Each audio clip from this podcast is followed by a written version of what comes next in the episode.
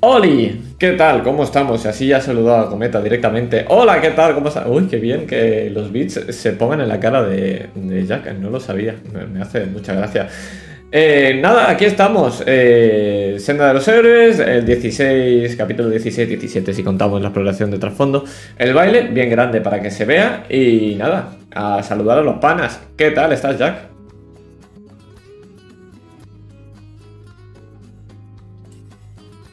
Hola, pues eh, te escucho un poco a trompecones, espero que esto no dure eh, el resto de la partida, no sé si soy yo o eres tú, pero bueno, eh, no sé, no me siento preparado, seré yo, ¿verdad? ¿Se me escucha muy ¿eh? mal también? No, se te escucha bien. Ah, bueno, Pues. pues está, el único importante aquí hoy.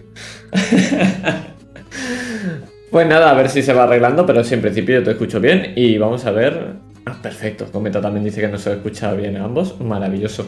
Eh, señor Master, Iván, ¿qué tal? ¿Cómo estás hoy? Cuéntanos. Eh, pues muy bien, la verdad. Este es el, arco final del arco final. Como siempre le digo a Jack, eh, que, que estoy dividiendo este, este arco final. Tiene dos arcos. Y estamos en el final, pero no en el final del final. El final del final es después de lo que vamos a jugar hoy. Me ha quedado clarísimo, no sé a quién no le va a quedar claro lo que acabo de decir. Y nada, yo soy Adri, que va a hacer la señor Rosa, y poco más tengo que contar. Hoy hay, hay poca paja para hoy. La verdad es que sí, triste, pero sí. Bueno, Master, ¿qué tienes que decirnos? Iba a decir lo de yo soy Dio o como era, no sé. Pero bueno, para meter algo de paja, más que nada. Dentro intro.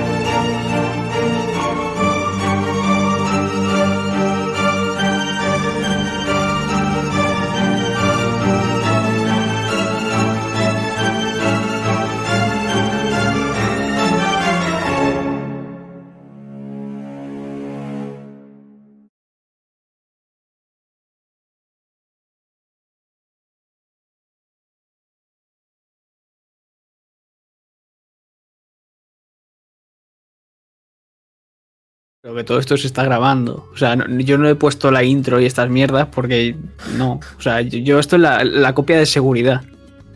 Maravilloso. En caso de que lo tuyo vaya mal, en caso de que lo tuyo vaya mal, tú tendrás que recortar mi copia de mierda y ponerle la intro. Me parece maravilloso, espero que vaya todo bien. Pues eh, vamos a dejarle los mandos al señor Jack, así que cuando usted quiera.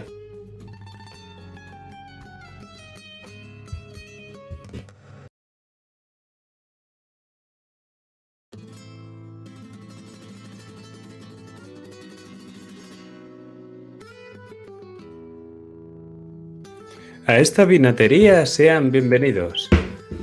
Damas y caballeros, y no me miren con esa cara, miren mejor a sus compañeros. Podrán creer, al verme aquí plantado, que esta idea he robado, pero este humilde poeta un homenaje lo ha llamado. Esta es la historia de un festival inolvidable. Pueden contar con ello, lo hable quien lo hable. Y es que dejamos a nuestros héroes paseando por la ciudad, haciendo turismo, lo digo de verdad. El buen castellano mostraba su piedad hacia esos pobres salvajes traídos por el mar. ¿Y recordáis a ese bodacho sucio? No, no se llamaba Lucio. Lucio se llamaba el padre del niño, ese que era pobre y lampiño. Su padre partió para nunca volver. Sacrificado en tierras lejanas, Diego llora por él. Llora también, porque los héroes siempre hayan de volver, porque haya gente esperando, a la que no quiere ver. Acto seguido comienza en tercer día del festival No hay más tu tía. Allí, junto al castellano, Dio el plan ejecuta, y cuando las fichas vuelan, Diego levita. Pero entonces, par 10. Terrible fracaso. Luchar por las fichas. Ese es el siguiente paso. Todas ellas nuestros héroes tienen que conseguir. Es lo mejor, si no quieren morir. De morir estuvo cerca el sucio Diodoro. Un duelo tuvo que librar. Uno de esos que vale oro. Y es que si yo tuviera que apostar entre Diodoro y el mendigo, a mí no me cabe duda, yo apuesto por el bocadillo. Duelos de calibre semejante se libraron en el festival. Diego contra el gabacho, un combate sin igual. Como siempre, se saldó con la victoria del castellano, la ficha al alcance de su mano. Pero todavía no os he hablado del mejor duelo del día. Un tango sin igual, un baile de poesía. De un lado una ficha, del otro una noche entre cojines. Y es que es Inés de Gallegos de quien estamos hablando. Con su gracia y acero, al castellano está ganando. Tan bella como torpe, aunque secretos esconde. El duelo no vence y aún así un premio le corresponde. Justo después una discusión llama la atención. Son Córdoba y Alvara, que discuten con tesón. A Diego le gustaría saber la verdad, pero Alvara, su amigo, algo oculta en la ciudad. Y puede que si mi poema continuase, en algún momento lo hubiéramos sabido, pero entonces, maldición, la historia cayó en el olvido. Ojalá contarlo pudiéramos. Pero en fin, que imaginarlo tendremos. O quizá no. Quizá otra forma hubiera... Hmm, de vivirlo, sí. Quizá pudiera...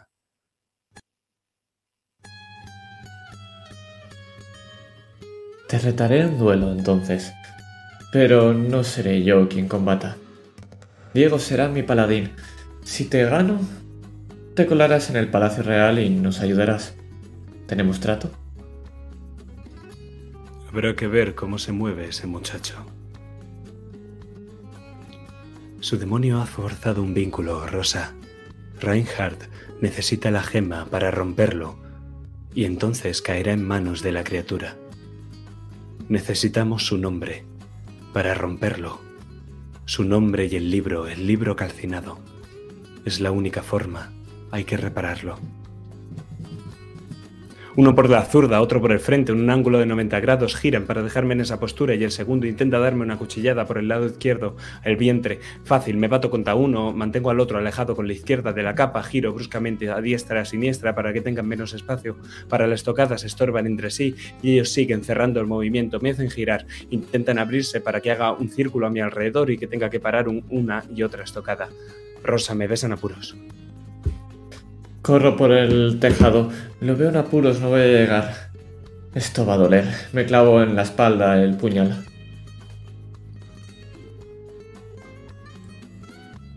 Suelto, suelto eh, la capa que puedo y me giro hacia atrás, justamente apartando el brazo y haciendo que la estocada no halle la carne y yo quede indemne.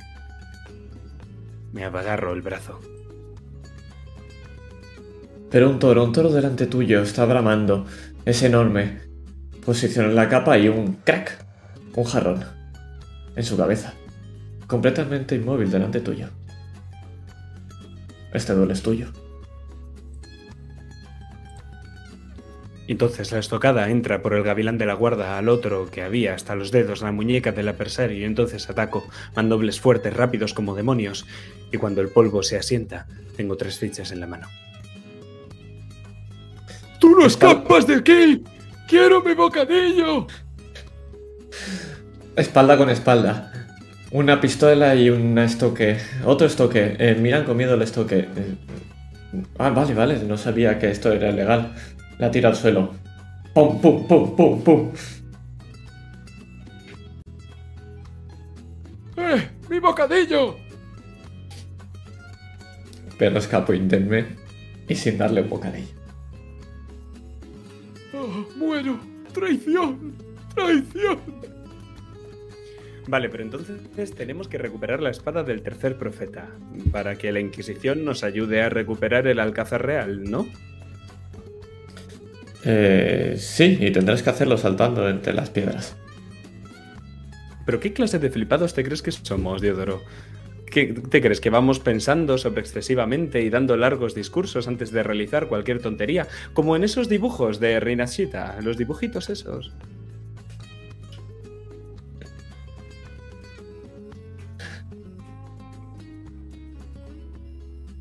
He estado pensando en lo que me dijiste, Rosa. Sobre si quería libertad o soledad. Y creo que son las dos cosas. Quiero ser libre para elegir con quién estoy.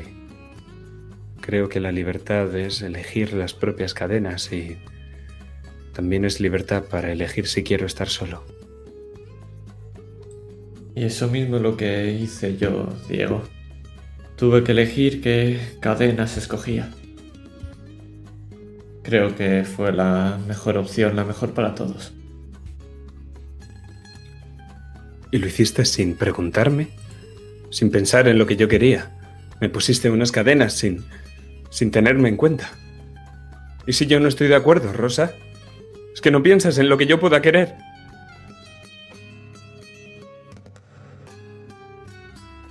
No es así, Diego. No es así. Entonces las ves, Rosa, esas fichas del Festival 2 que se acercan a la espada desde caminos distintos hasta que se encuentran y terminan por juntarse. Entonces veo unas manos rápidas en la oscuridad y el tintineo de unas fichas. ¡Eh, tú! ¡Suelta eso! ¡No es un juguete! Y camino hacia el desconocido que se gira. Perdóneme, pero no le conozco. Eso que tiene ahí es mío. O me lo da o lo tomaré. Es la última vez que lo pido. Dadme la gema o arrasaré con todo.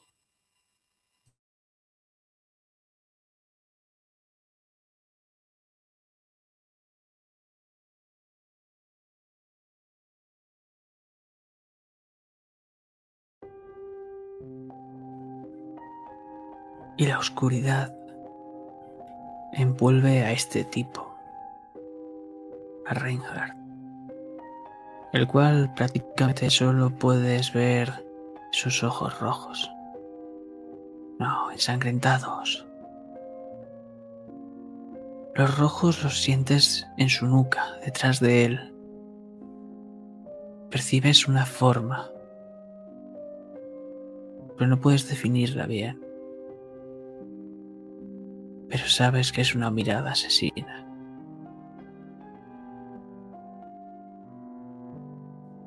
Tipo tiene a Pedro. Está cogiendo ahora mismo por el hombro, muy amistosamente, mientras te sonríe. Y de repente,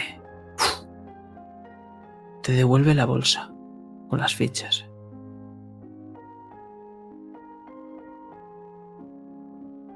Nada de jueguecitos, Diego. Mañana quiero la gema.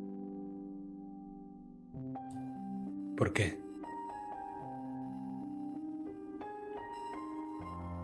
Eso escapa a mi comprensión.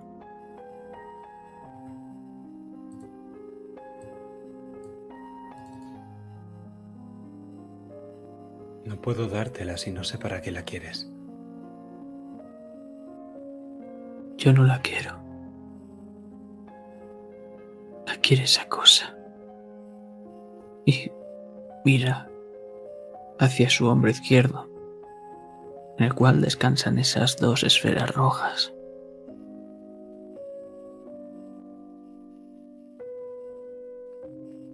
Yo no quiero hacerlo, Diego. Pero no puedo controlarlo.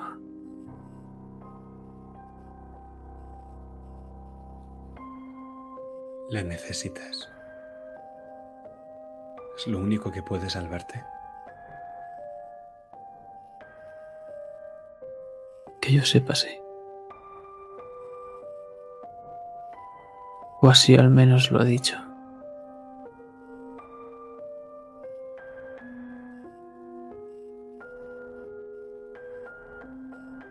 Asiento.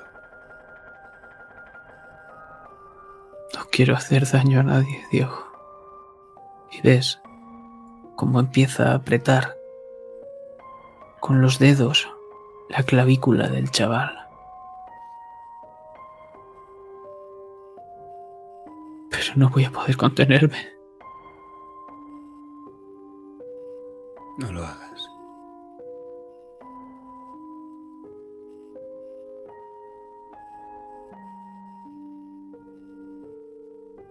Por eso solo te pido, Pide. solo te pido que nada de juegos mañana.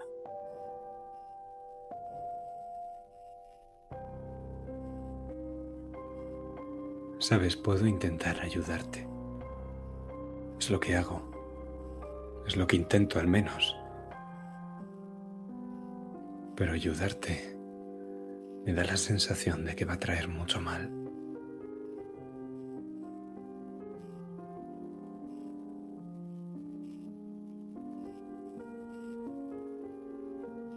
Entonces, tendrás que acabar con el mal de raíz. Y ves como con la mano se desabrocha un botón y te muestra la parte de su pecho en el corazón.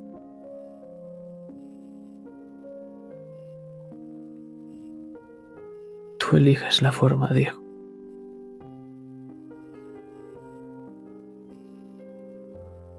Confío en ambos.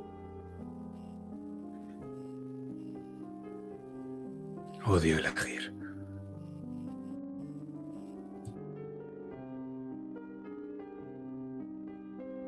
Entonces la mano que apresaba al joven Pedro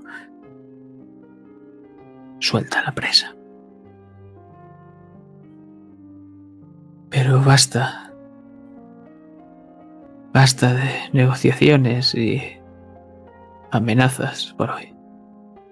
Creo que tenías planes para hacer, ¿verdad?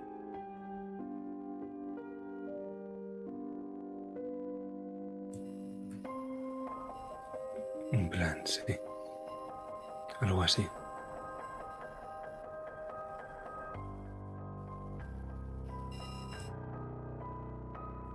Entonces nos veremos mañana.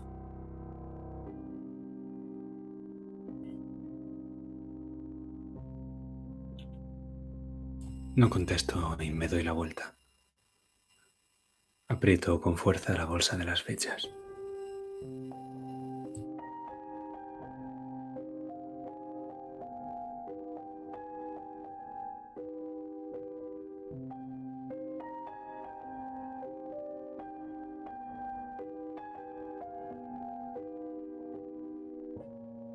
empiezas a recorrer esas calles oscuras que son alumbradas por algunas antorchas. Escuchas en algunas esquinas como hay varios borrachos castellanos. Algunos incluso hacen esos malditos duelos ilegales. Pero nosotros seguimos tirando del hilo.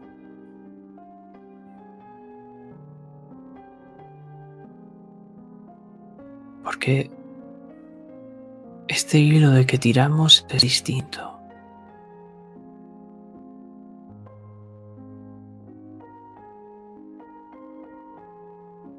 Pero no quiero describirlo. Quiero que me describas tú cómo se siente este hilo.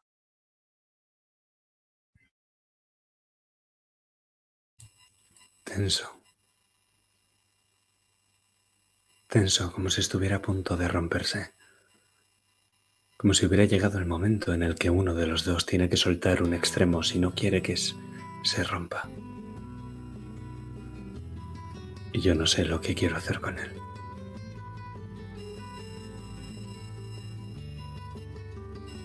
Pero pretendo llegar a la casa de Inés de Gallegos, a lo que sea que tenga la habitación, mirarla desde el exterior largamente, con el sombrero puesto y la capa bien embozada.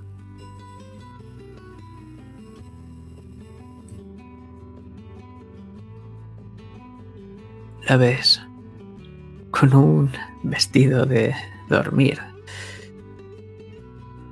un camisón verde. Está sentada en el tocador frente al espejo se está acabando de peinar esos cabellos rubios.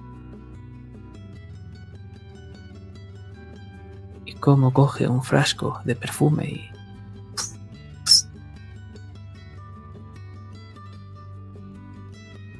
y los deja, lo deja sobre el tocador delicadamente.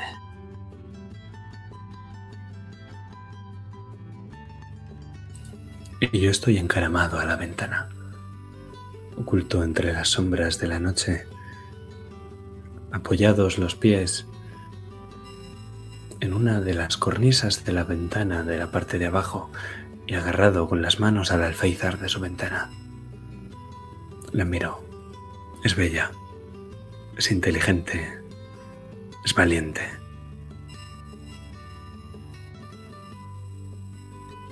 ¿Qué hace después de echarse el perfume?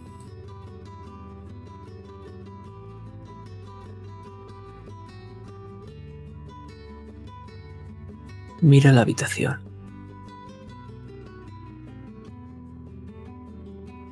Mira las cuatro paredes de esta habitación, como si estuviese atrapada en una jaula.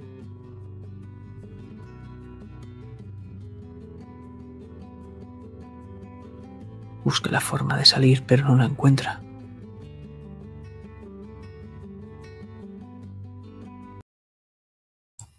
Lo entiendo. Yo también me siento atrapado en una jaula. Yo también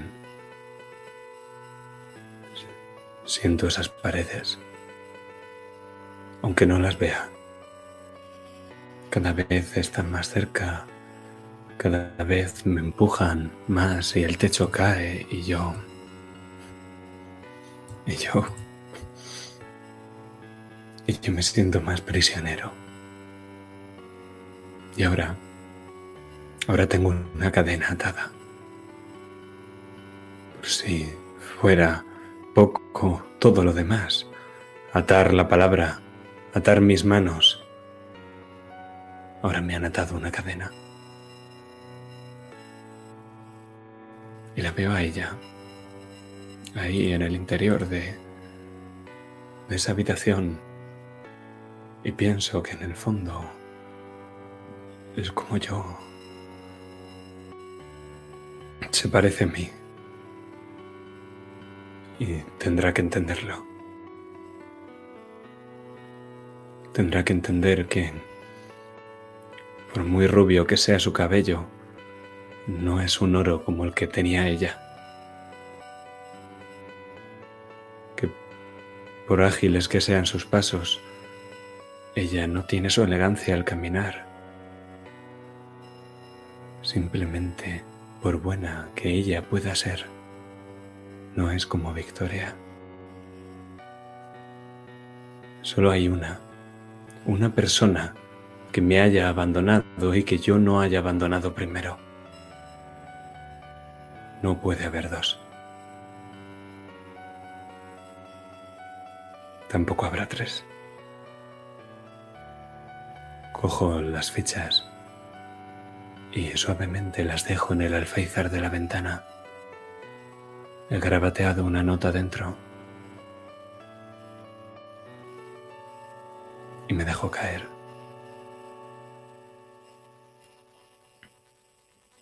Aterrizo en el suelo y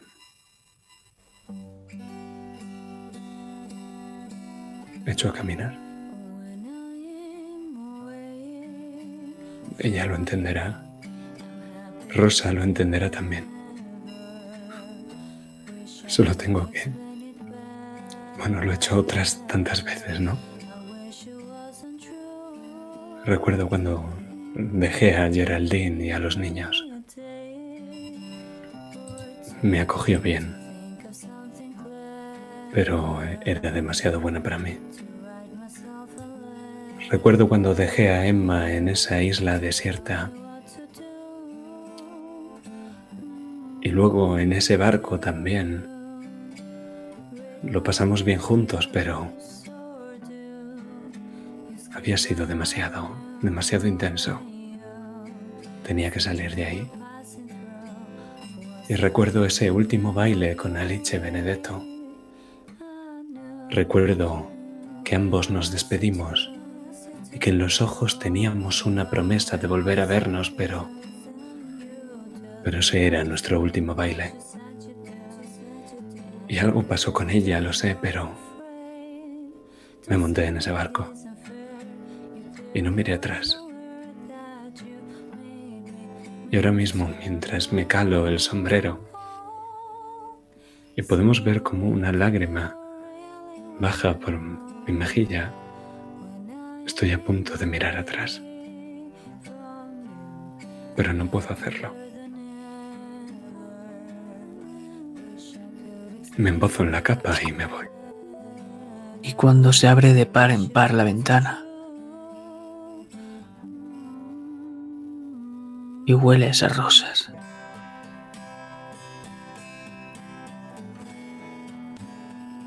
Mientras vemos las delicadas manos de Inés de Gallegos, cómo cogen lo que has dejado.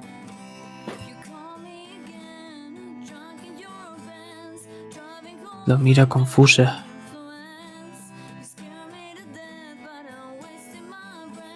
Pasa su índice, abriéndola lentamente.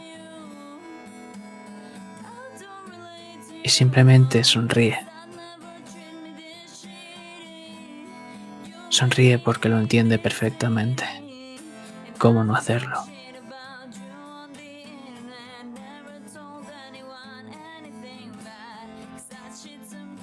Y se cierra. Se cierra la ventana. Dejando justo una línea finísima entreabierta, de la que escuchamos como ella empieza a tararear una canción.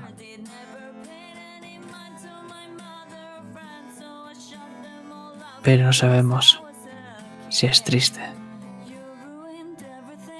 o es una canción feliz. O si está más feliz que nunca.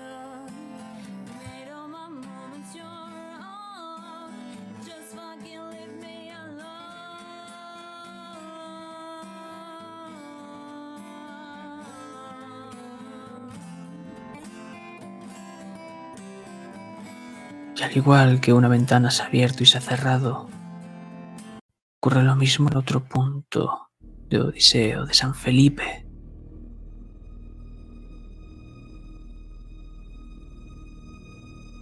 Ese rastro, Rosa.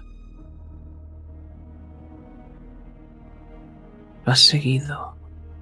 Has tardado un rato en llegar. Pero te ha llevado hasta la sociedad de exploradores. Ese lugar es...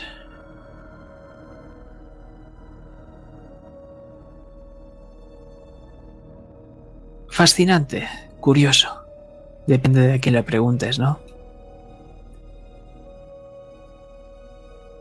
Y justamente estás cerrando esa ventana por la que te acabas de colar.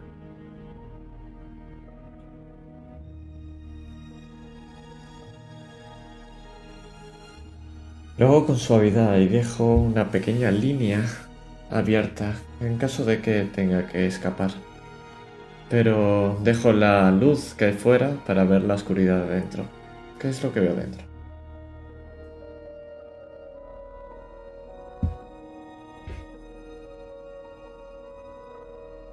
Parece más un museo. Hay vitrinas con objetos. Muchos son del Nuevo Mundo. Con inscripciones que muchas las entiendes, ya que conoces muchos idiomas. Hablan sobre las costumbres de hace muchísimos años de sus pueblos. Incluso encuentras una, un balón muy parecido al que encontraste en ese partido que hacían en el barrio de las Flores ayer. Yo tendría que haber visto esto, seguro que se me faría de Aconcagua.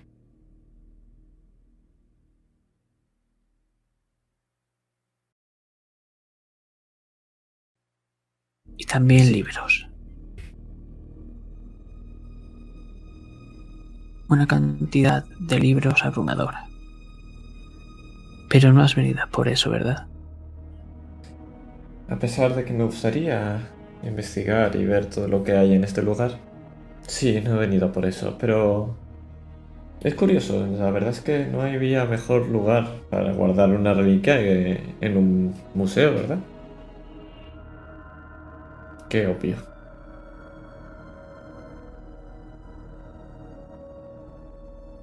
Y empiezas a ver rastros de personas que han estado por aquí, no muchas. Pero el desorden, incluso alguna vitrina que se ha roto, intentando coger lo que contenga. Y al fondo los escuchas. Murmuros.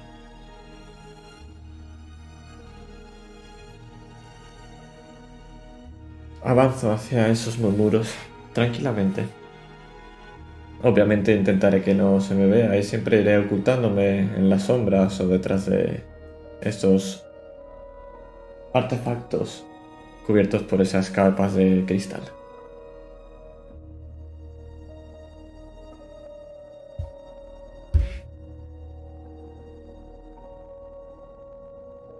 Los ves.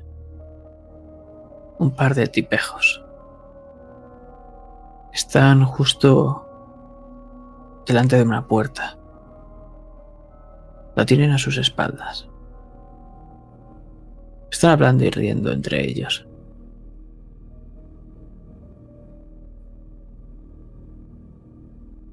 Escucha la conversación a ver si dicen algo importante o si son simples guardias.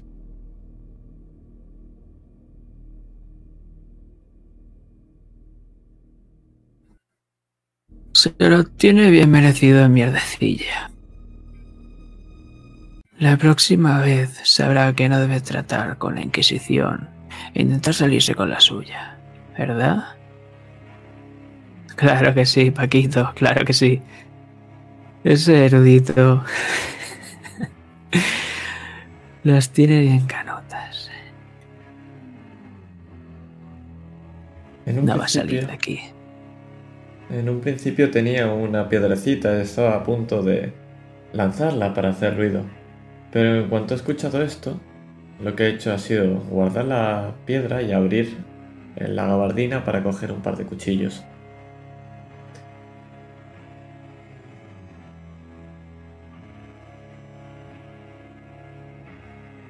Pues hazme una tirada entonces.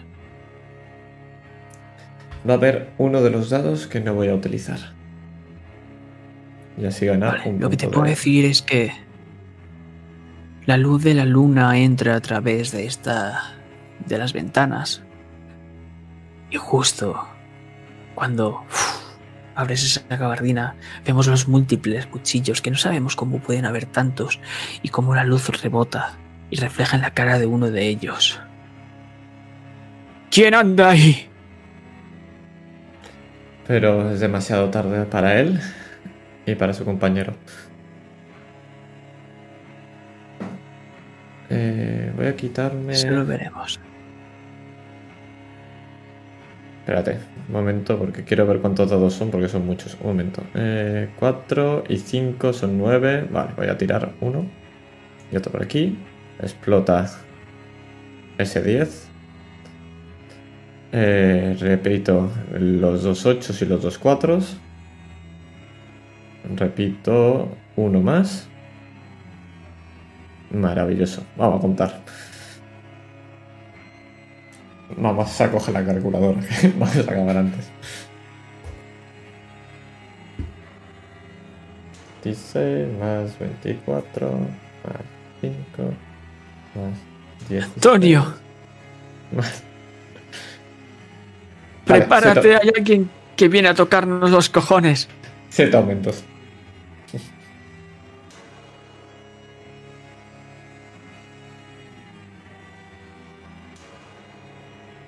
entonces te ven. Has tardado demasiado en volver a ocultarte. Pero... Estos tipejos, ¿qué pueden hacer contra ti? ¿Qué pueden hacer contra ti? ¡Eh! ¿Quién eres? ¿Quién eres? Saca un puñal. Lanzo uno de mis puñales justo cuando él saca el suyo y rebota la mano, sale disparado. Avanzo hacia ellos lento. Por la luz de la luna estoy a contraluz y solo ven como una sombra negra se está acercando a ellos y lo único que brilla son esos cuchillos que llevo en las manos. Y te ven. Van siguiendo ese, ese movimiento grácil de la sombra. Entonces ves como él coge y se acerca la mano al cinto y donde debería haber una daga que no hay ninguna ahora porque ya la ha sacado, ves cómo empieza a sacar una de sombras y se te queda mirando. Oh, chaval. La has cagado, pero bien. Que sepas que te lo hemos advertido, no vas a salir de aquí. Y entonces ves cómo rápidamente se pone el puñal de sombras por delante y la otra mano, la izquierda, la tiene detrás. Y empieza como a cargar. No sabes exactamente qué está haciendo, pero lo escuchas. Técnica secreta número 12. Puñalada sangrante del cuarto maestro sombrío de los valles despiadados. Penetra armaduras de los antes de vacío.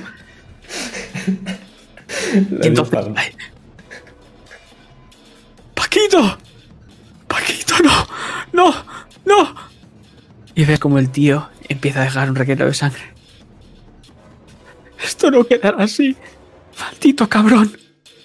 Y ves como este tipo alza las manos. Y empiezan a formarse espadas.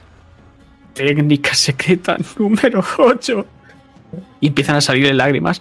Cien espadas venenosas. Le, le vuelvo a, la, de la a lanzar el ¡No, por cuchillo favor! antes de que diga absolutamente nada. Este va a la pierna. Y mientras se lleva la mano a la rodilla, lo escuchas como si apuntándote de los nueve planos. Y como ves cómo se van formando varias espadas muy lentamente mientras tú vas pasando de él. Vuelve del sótano que haya salido y le pego una patada en la boca.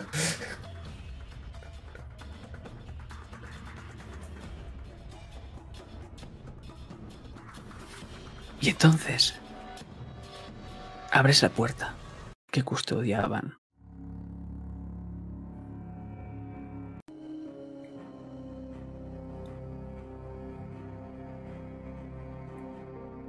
Una sala. Parece un despacho.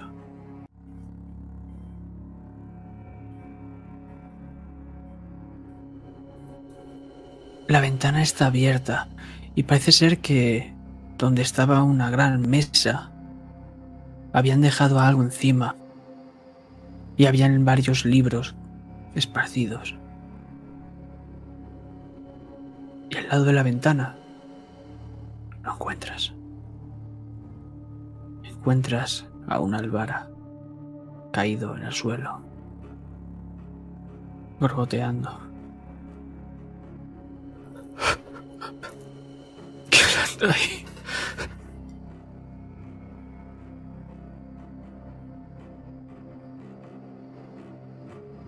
Me acerco. ¿Qué haces aquí, Álvara?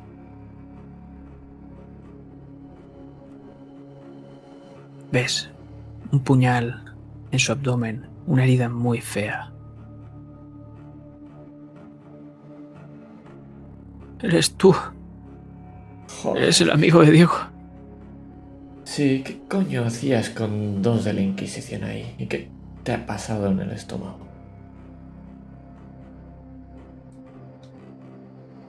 Os he fallado, tíos. Os he fallado.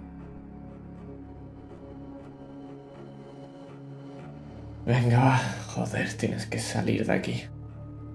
Lo intento agarrar para ayudarlo a levantarse.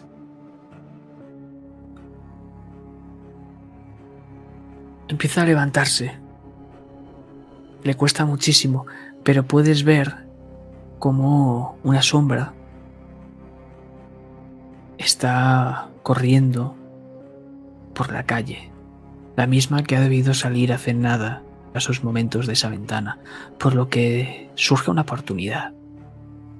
Pero no es una oportunidad para atraparle porque parece ser que quieres ayudar a Alvara y en el estado en el que está no puedes hacer mucho, pero sí para que se le caiga algo que lleva, un libro.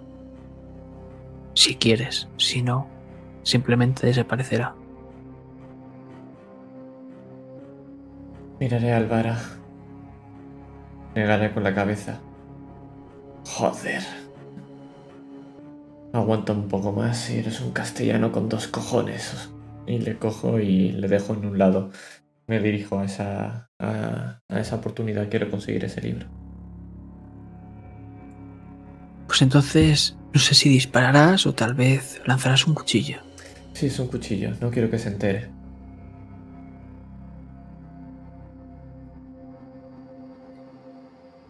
Y vemos como corta el cinto y el libro cae al suelo sin darse cuenta de qué ha pasado y esa sombra desaparece.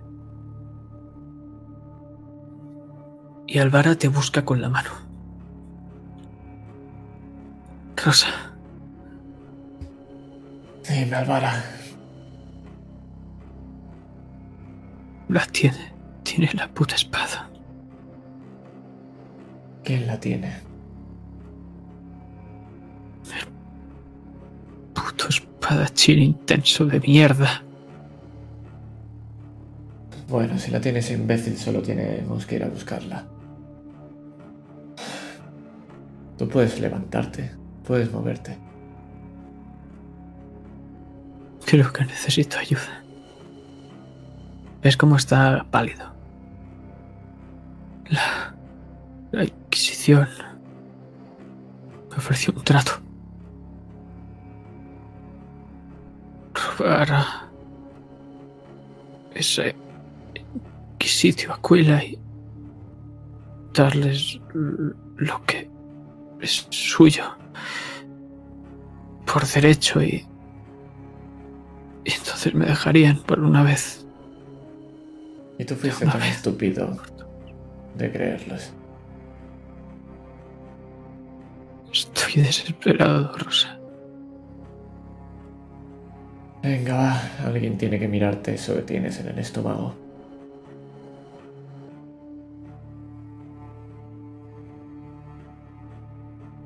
Le ofrezco la mano.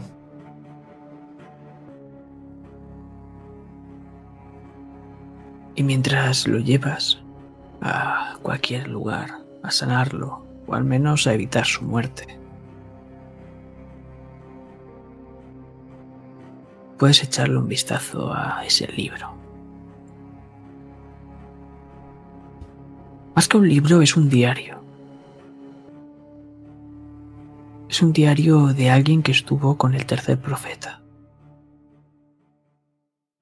en el que habló sobre sus múltiples batallas contra los herejes, cómo empezó a, a hablar con espada. Sí, lo repite muchas veces, cómo estaba obsesionado, cómo estaba a solas y entre susurros hablaba con ella. Y cómo desde el día en que empuñó esa maldita espada, su sed de sangre se volvió insaciable. empuñó para combatir contra los herejes, pero era lo que necesitaban en ese momento para luchar contra el imperio de la media luna y expulsarlo de tierras castellanas.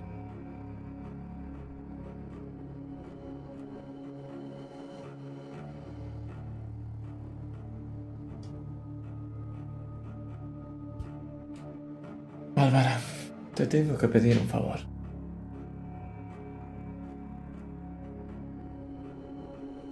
ves como lleva unas vendas en el abdomen y se lleva la mano ahí, justo a la zona, mientras se incorpora. Ah, sí. Cuando te recuperes, llévale esto y le ofrezco el diario. Ah, Roberto. ¿Lo conoces? ¿A quién? Roberto Bernardo. Joder, se llamaba. Bernardo. Sí, Bernardo. Es que esto de cambiar tanto de nombre. Pero si voy allí me, me matarán. Dile que vienes de mi parte. Que todo lo que has hecho ha sido orquestación mía para conseguir esa espada.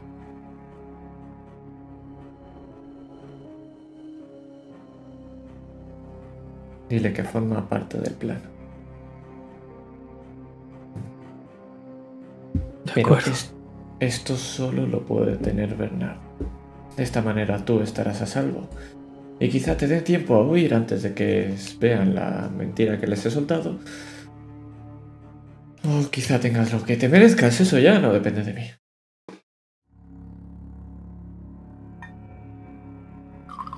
He esquivado la muerte. Preferiría no tener que volver a esquivarla tanto. Al menos en un tiempo. No sabes el por culo que daría a Dieguito con que has muerto.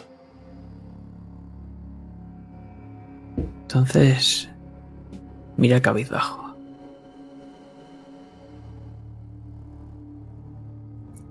Me he jodido, tío. Dieguito no se merece eso. Tú ahora ocúpate de eso y yo me ocuparé de arreglar lo tuyo.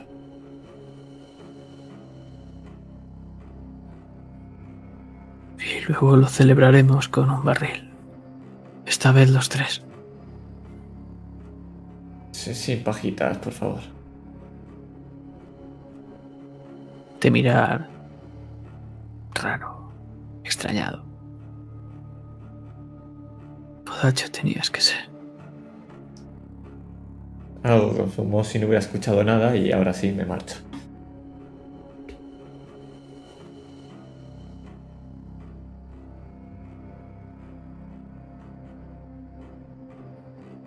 Y por más que recorras las calles,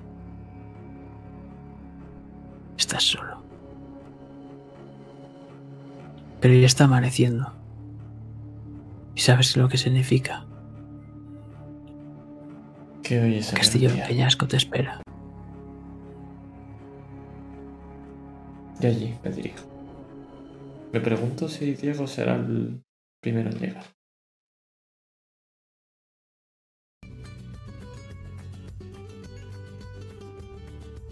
Pero en esa antigua fortaleza que recordemos que estaba justo al lado del acantilado, donde vemos las olas del mar romper,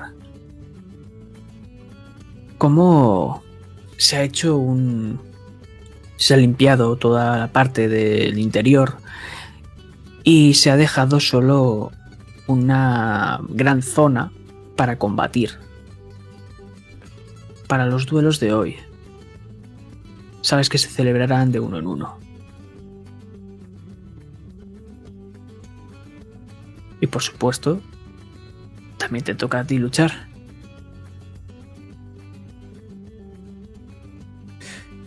Pero no hay ni rastro de él.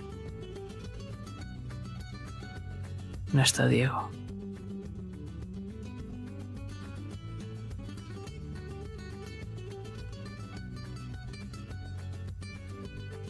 Estoy de brazos cruzados y mi pie zapatea al suelo con nerviosismo. Espero que este cabrón no llegue tarde. Me había dicho que iba con... No, no puede haberse ido de putas otra vez. No, eso hoy es un día importante. Y le estoy dando vueltas, autoconvenciéndome de que va a llegar.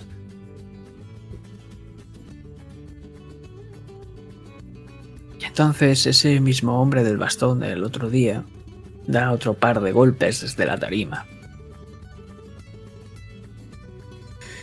Y vamos a iniciar el primer combate con una de las jóvenes promesas de Castilla. Mira el panfleto.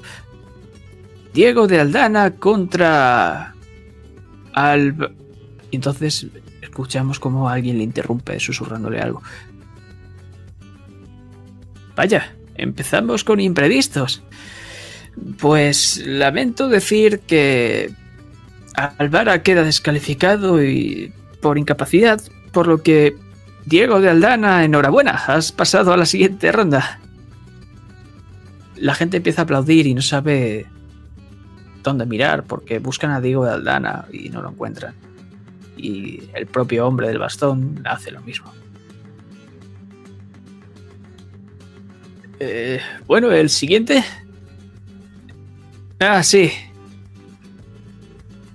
¿Está aquí un tal Rosa? Alzo la mirada. Aquí estoy.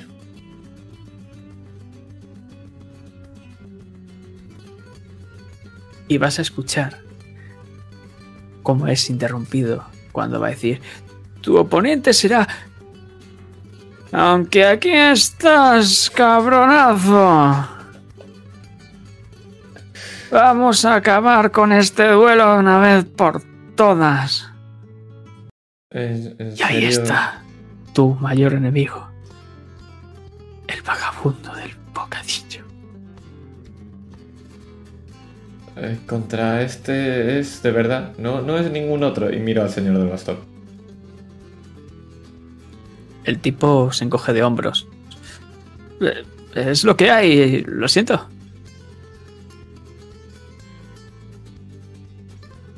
Tírame De acuerdo. Mi honra está en esto. lo, que voy, lo que voy a hacer es. eh, voy a pelear, pero no con la espada. Es decir, todo el rato lo que voy a estar haciendo es esquivarlo y lo voy a intentar desarmar. Todo el rato. Es decir, no voy a hacer absolutamente nada que tenga que ver con la espada. Entonces lo voy a hacer con eh, percepción. Porque lo que quiero hacer todo el rato es ver lo lento que es este. eh, los movimientos que haga e intentar ser más rápido que él. Pues lo vas a hacer porque él no encuentra. O sea, no tiene ningún aumento. Pues Y vamos te a ver. escribo. vale, dale, caña. El tipo saca de su cinto un gran cuchillo cerrado para cortar el pan mientras te mira furiosamente. ¿Dónde está mi bocadillo? Y se lanza contra ti. Cuando se lanza y veo que me va a saltar, lo único que hago es doy un paso hacia atrás y veo como avanza y hace clac, clac, clac, clac, y da un par de pasos. Todavía sigues con lo de bocadillos y ya te gané en la anterior, ya no. En todo caso, tú me debes un bocadillo. ¿Cómo? Eso es mentira. Sucio, bodacho, bastardo. Entonces da un giro sobre sí mismo e intenta hacer un corte horizontal. Lo que hago es que cojo, me voy un poco hacia atrás y veo cómo hace y va al cuello. Joder, con las ganas de bocadillo. Eh, ¿Alguien tiene un bocadillo para ahí para este hombre? Y mira al público. ¡Yo! Ya no quería más. Lo miro, miro al vagabundo y miro a ese hombre. Le ofrezco la mano. El tipo. El vagabundo lo que hace es mirar con ilusión y deseo, sobre todo deseo ese bocadillo. Intenta resistir la tentación y aprieta sus puños, se da un golpe contra el pecho. ¡No! ¡No! ¡Debes ganártelo! ¡Debes ganártelo por tu honor! Y vemos como se lanza contra ti y corta el bocadillo en dos, haciendo que caiga al suelo. ¡Eh! Lo miro y lo miro bastante cabreado. Ese hombre ha pagado mucho por su bocadillo. Sangre, sudor y lágrimas. Es lo que ha pagado para conseguir, con arduo trabajo, las monedas suficientes para pagarse ese bocadillo.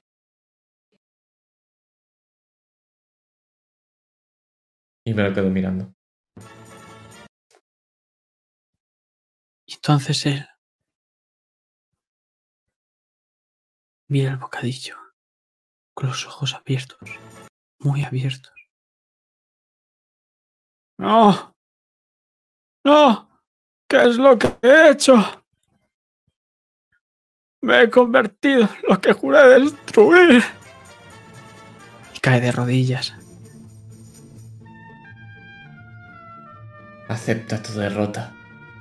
No de este duelo, sino por la deshonra de ser como amante de los bocadillos.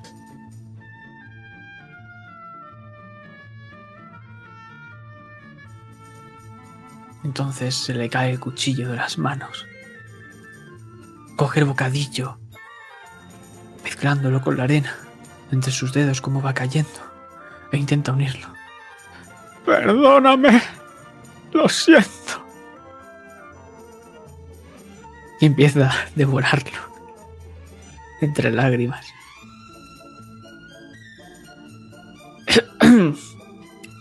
Eh, da un par de golpes de bastón. Eh, bueno, eh, no sé si esto ha sido un duelo. El Mira la lista, todos, es bastante larga. todos. Sí, eh, tenemos poco tiempo y muchos candidatos. eh. Bien, perfecto. Eh, has ganado. Enhorabuena y la gente ves cómo aplaude esos aplausos lentos. Hago un pequeño saludo con la, con la chistera y me bajo, de, bueno, me aparto de la zona de, de pelea.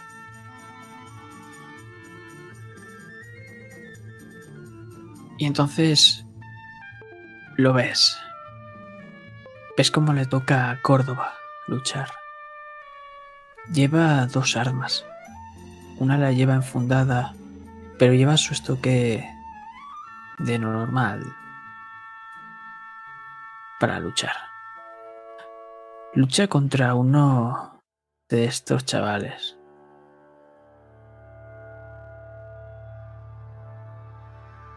Y entonces dura un par de segundos. Pero mientras dura ese par de segundos, luchando, nosotros vemos como alguien se choca contigo, Rosa. ¡Hola, la! ¿Qué tenemos por aquí?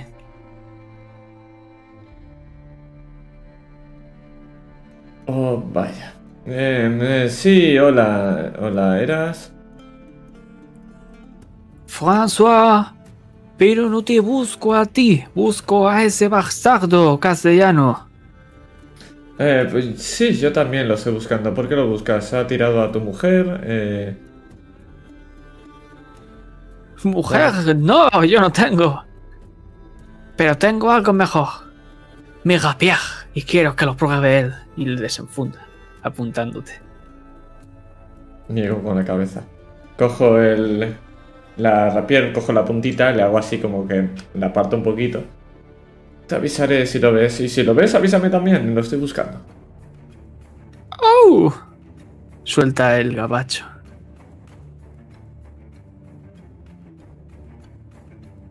Entonces vemos como anuncian la victoria de Córdoba. Eh, bueno, siguiente combate. Eh, un tal Pedro, Pedro de Aldana contra Diego de Aldana. Y entonces el chaval sale. Con una actitud altiva, muy chulesca. Empiezan a pasar los minutos.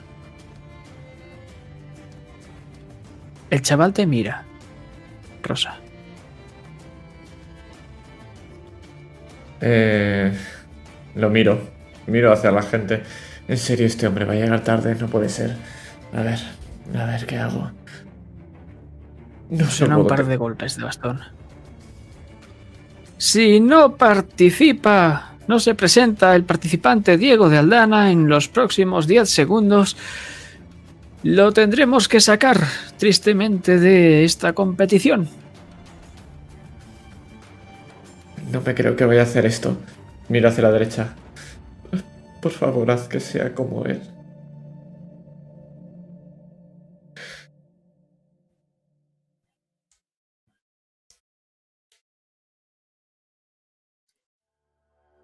Y eres como él. Par 10, eh, ya estoy aquí, ya estoy aquí. Y ves como ahora mismo la- el sombrero se ha- lo ha tirado, ha cogido uno de cualquier otra persona. Se parece al mismo que tiene él. Lo que pasa es que a este le falta un par de plumas. Bueno, ya lo encontrará. Coge y va con la rapier eh, enguantada y va con la parte de la gabardina que es negra. Ahora echa una capa. Eh, sí, estoy aquí, perdón, ya sabéis, vino. Bueno, se tarda un poco en llegar. Chaval te mira con odio. Quería encontrarte para darte una verdadera lección. ¿Y qué lección es esa, muchacho? Que eres un héroe de mierda. Sí, tienes razón. Normalmente es mejor héroe su compañero.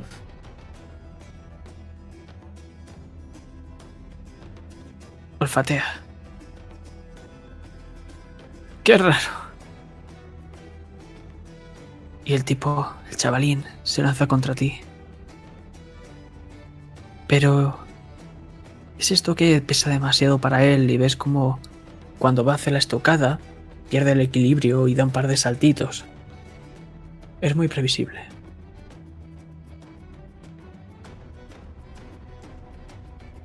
Lo miro y me apena un poco.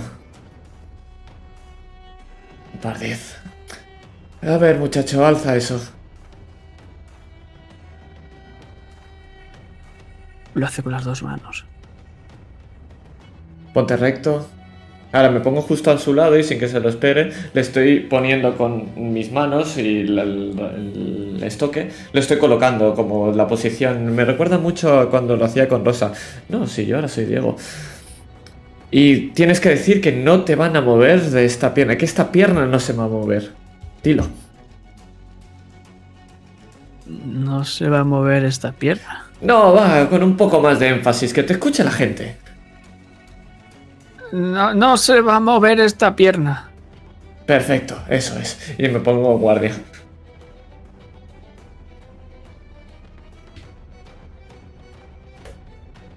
Y el chaval se te queda viendo. Entonces. Y ves como intenta moverse, pero como no puede mover esa pierna, no se mueve del sitio. Ahora es cuando yo te ataco. ¿No estás preparado? Sí. Esto va por mi padre capullo. Salto hacia él y le doy la espada. Todo el rato lo que estoy haciendo son movimientos muy rápidos y en el último segundo voy como a cámara lenta para que él lo vea y pueda pararlo con el estoque.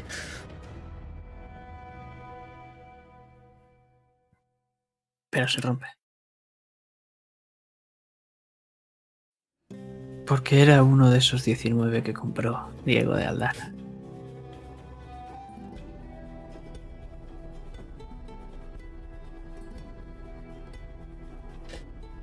Te mira a los ojos con mucho odio.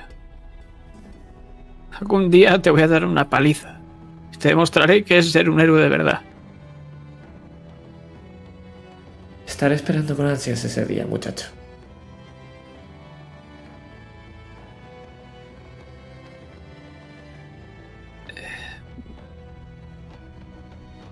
Diego de Aldana pasa de ronda otra vez. Qué raro contra un chavalín de mierda. Mm, Rosa,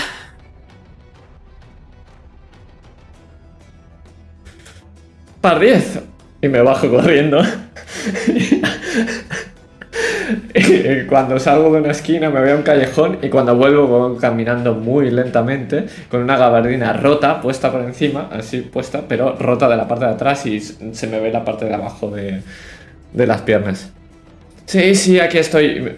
Un segundo y veis como cambio el sombrero por una chistera. Espero que nadie lo haya visto.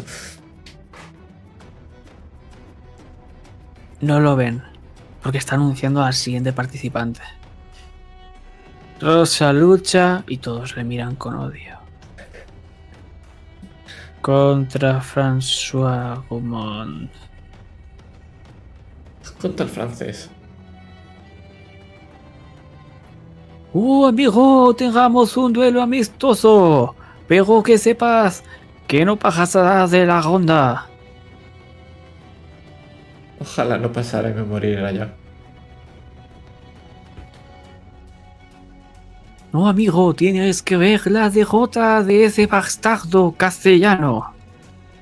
Sí, esa derrota es la que le daré yo, yo mismo. Y me subo bastante cabreado al, al ring. Bueno, me, pongo, me voy al centro. Bastante cabreado. Hazme una tirada.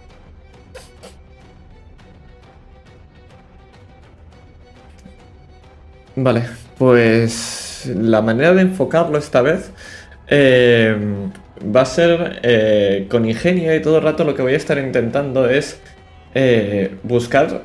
¿Está por ahí Inés? ¿O puedo buscar si está por ahí Inés? Porque lo que quiero hacer es todo el rato como vacilarle con eso y, y, y nervioso, con que estoy ganando todo el rato todos los duelos que he tenido con él. O que ha tenido Diego. Sí, está ahí. En este caso. Perfecto. Pues voy a, voy a estar todo el rato como intentando, no. Eh, interpretar, no. Esconder, no. Vamos a hacer con atletismo, no. A ver, ¿dónde está? Con La conocimiento. mirada que desprende Inés mientras vas tirando Hmm. es como si estuviese esperando algo. Está esperando que pasase algo en cualquier instante. Vale, pues va a ser con percepción e ingenio. Uf, qué bonito. Voy a tirar otra vez. Justo hemos tirado lo mismo, o sea, hemos sacado lo mismo. Sí. La verdad que sí. Tres aumentos. Empiezas tú.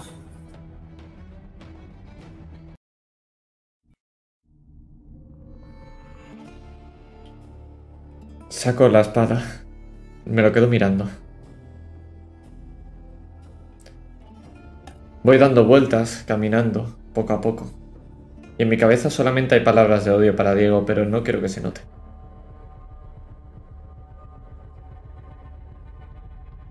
Lo apunto. Este duelo sabes cómo va a acabar, ¿verdad? Con mi victoria, por supuesto. ¿Y qué es esa mirada, amigo mío? ¿Recuerdas? ¿Recuerdas cómo...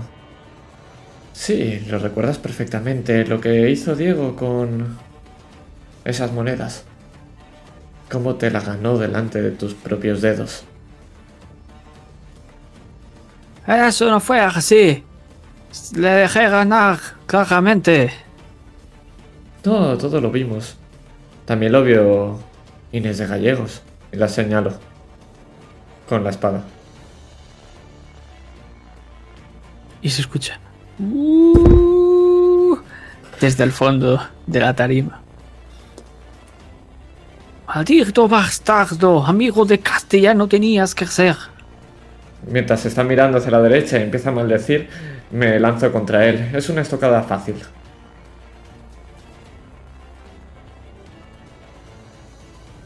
Y él en el último momento lo desvía con una parada.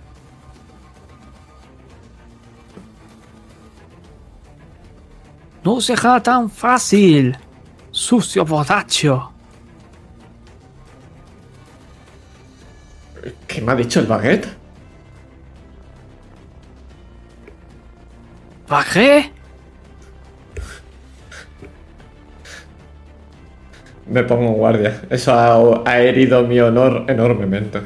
Que me lo diga un castellano, vale, pero un montañés no.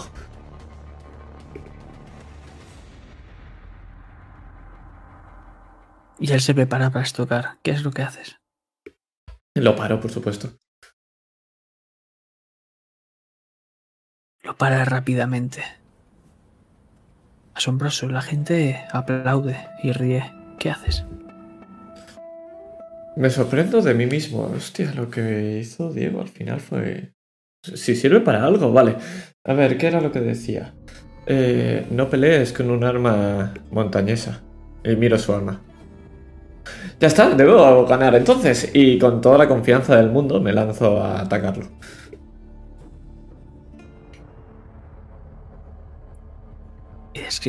Cómo vences a este sucio montañés. Porque no puede pararte.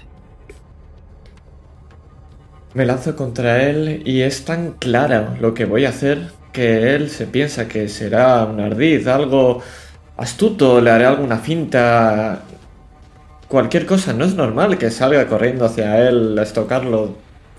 Tengo tantos puntos libres. Y se prepara, y se prepara, y está esperando, y está esperando hasta que es demasiado tarde. Y le toco y se pone justo aquí en la garganta. Y le hago una gotita de sangre. ¡Mon Dieu! ¡Me rindo! ¡Me rindo! Al final, Diego sí que tenía razón. Por cierto, alguien que ha visto a este sucio castellano. Y se retira ese sucio Montainés. Eh, has ganado, Rosa. A todos aplaudidle. Y abuchead a ese Montainés. Sacadlo de aquí. Dale comida. Vemos un bocadillo como sale disparado. Pero justo en el último momento vemos a alguien como lo coge y se lo guarda con mucho aprecio. Eh, Rosa, no te vayas muy lejos. ¿Cuándo voy a parar? Ni un descansito siquiera. De- eh, lo siento, es como ha salido. Luchas contra un tal Baldovino.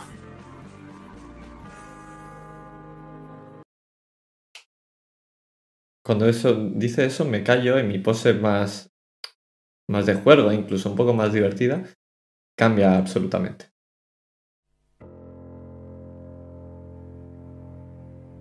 Y aparece lentamente entre la muchedumbre. Pero lo ves con esos rasgos finos, no es Baldovino. Reconoces a Reinhardt. Desenvaina lentamente su estoque. Ves como no tiene práctica ninguna. Lo hace burdamente. ¿A qué esperas?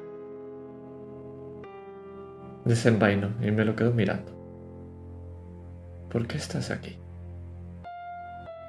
No tuviste suficiente la última vez en la biblioteca.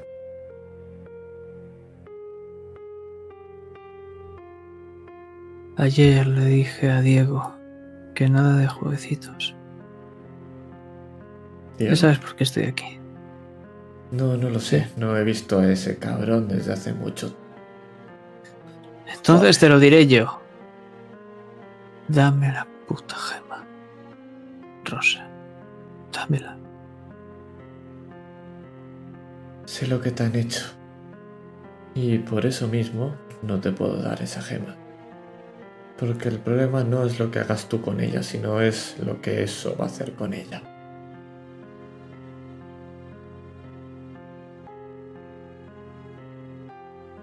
Entonces no me dejas otra opción. Se prepara para atacar.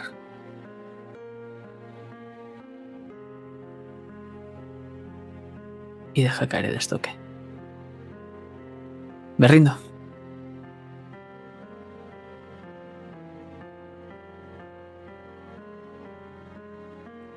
Un par de golpes. Eh, supongo que vuelves a ganar, Bodacho. Me lo quedo mirando. No sé qué vas a hacer, pero sabes que no va a acabar bien. No para ti. Ni para nadie. y vemos cómo se adentra otra vez entre la multitud, perdiéndose entre la gente.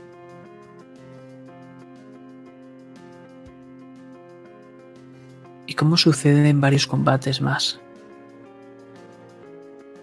Todos sabemos cómo va quedando al final. Pero después de un tiempo, llegamos a un último combate para Rosa. Rosa contra Córdoba. Y un par de bastonazos da inicio el combate.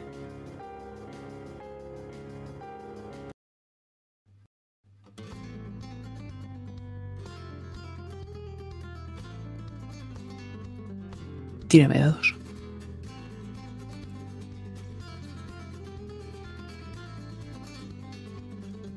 No se te escucha. Digo que Córdoba no lleva la espada, ¿verdad? Ahora mismo está utilizando su estoque, pero lleva otra. Lleva otra espada encima. Sí. Vale.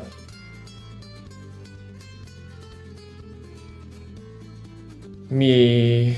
Voy a ir a mi hombro derecho y, voy, y voy a hacerle una pregunta. ¿Puedo hacerle una pregunta a mi demonio y me puede responder con un sí o con un no? Esa es la espada Dispara. que busco.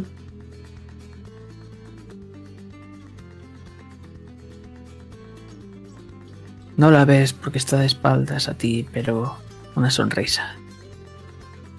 ¿Acaso hace falta que conteste? No, pero voy a hacer una ridiculez para conseguirla.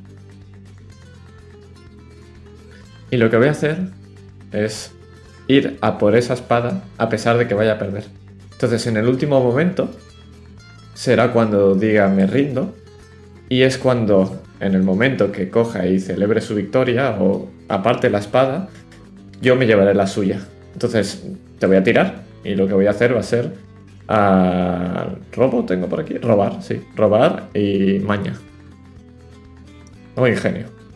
Que tiene más de esto. El tipo se te queda mirando.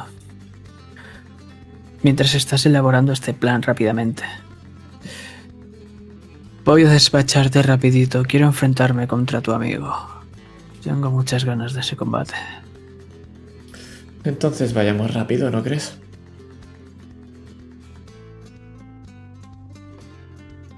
Entonces empieza a flexionar sus rodillas, adoptando una postura defensiva. Pero cuando va a lanzarse, ya no estamos ahí. Pero yo no sé dónde estamos. ¿Dónde estamos, Diego?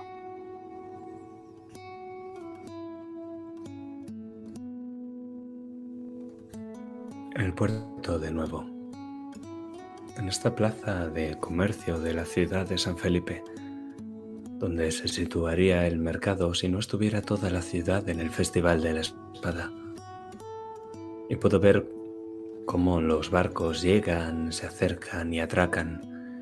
Y puedo ver que esta misma plaza, tan amplia, con soportales en tres de sus lados y otro más que da al mar, tiene unas escaleras. Unas escaleras que conducen directamente hacia el mar. Estoy en esa plaza, mirando a uno de los barcos que está a punto de zarpar.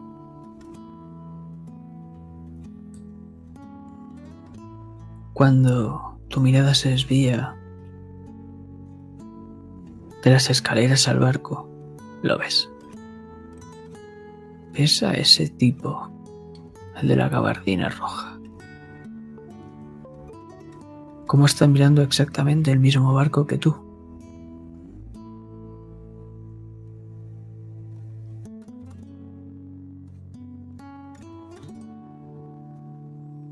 Se sacude el polvo de su gabardina.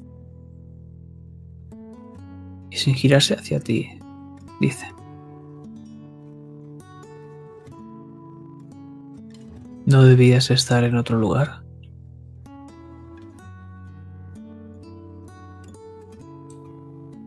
Estoy cansado del deber. Debo, creo que debo ponerme a mí mismo primero. Esto de ser un héroe ha estado bien, pero... Pero ya no quiero serlo. No me gusta el precio. Siento darte malas noticias, pero es imposible dejar de ser un héroe. Allá donde vayas, hagas lo que hagas. Un héroe siempre es un héroe.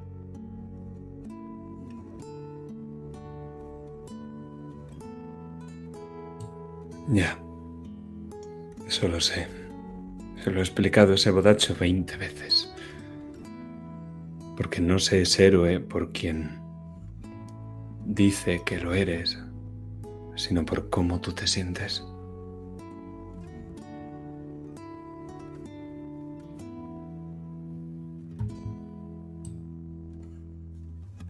Entonces estas palabras deberían de ser para él y no para mí. Que yo ya no me siento un héroe.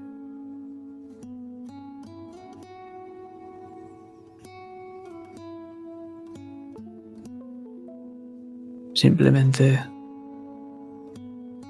cuelgas la capa, sombrero y dejas el cinto. Te marchas. ¿Es eso?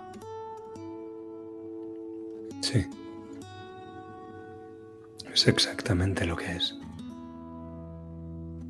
¿Y qué? hacen tomar decisiones. Pues que viviré para mí mismo.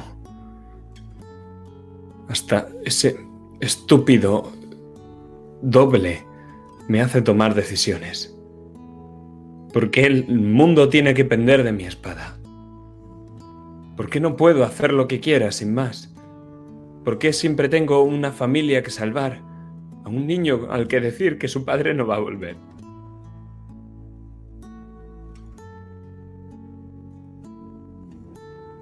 Porque eso es lo que hacen los héroes.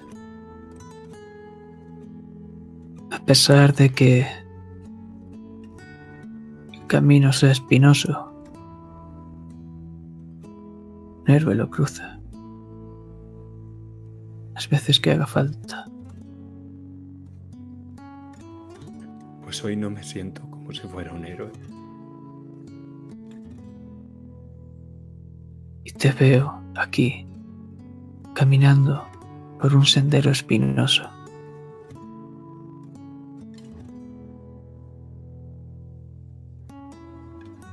Otra vez. ¿Qué es lo que importa? La recompensa no vale la pena. No hay recompensa al final. Siempre te acaban abandonando. Siempre.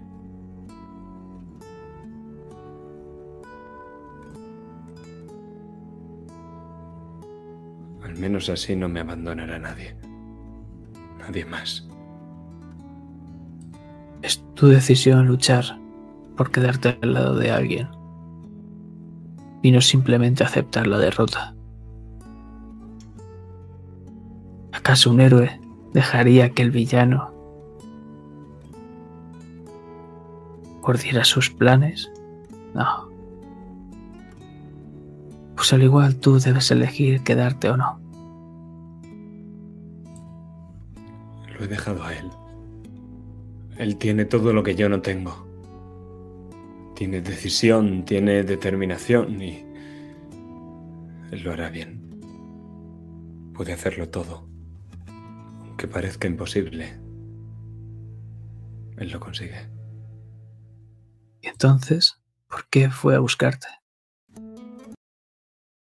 Porque estaba ahí cuando caíste por la ventana de Alice Benedetto. ¿Por qué estaba ahí cuando luchaste contra Baldoino entre esas barcadas?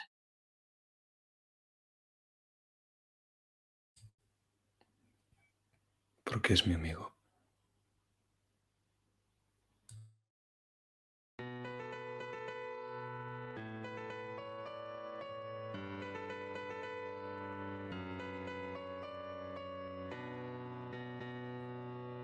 Entonces vas a abandonar a amigo.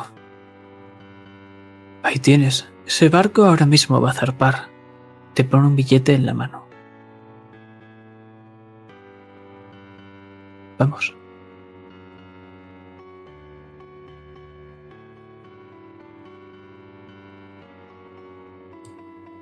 ¿Sabes lo que más odio de ser un héroe?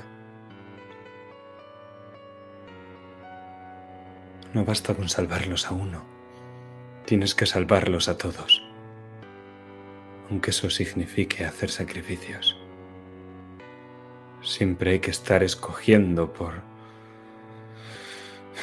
ese bien mayor.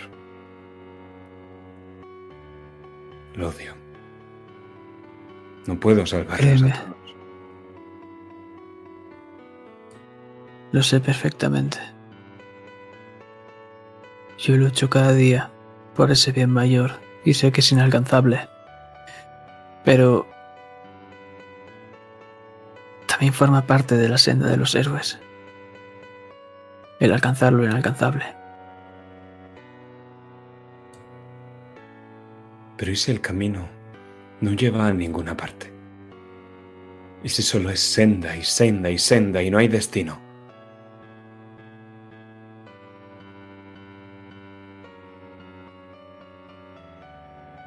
Si te topas contra un muro,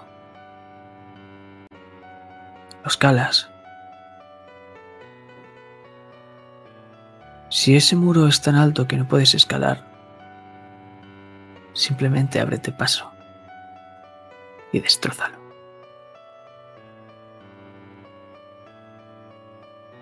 Al final debes improvisar. Ya. Eso sí que sé hacerlo.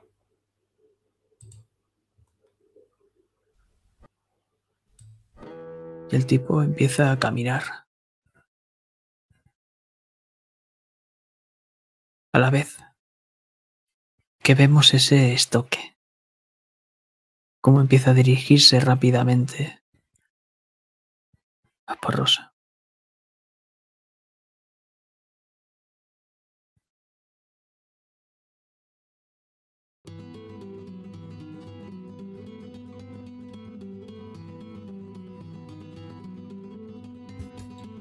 Estoy en posición de guardia. Espero a que llegue. Quiero esperar al último segundo.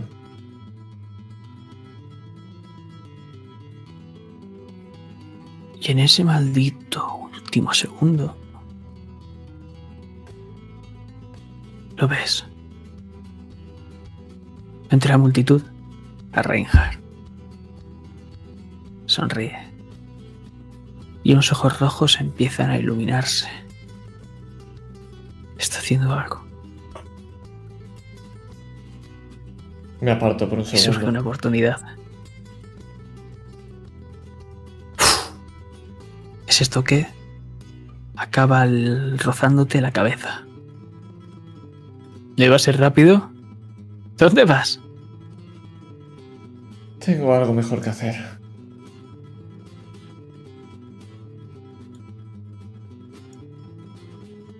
Aprovechas la oportunidad, Rosa. Por supuesto. A pesar de abandonar el combate, ¿vas a aprovechar esta oportunidad? Sí, porque al final es lo que hacen los héroes.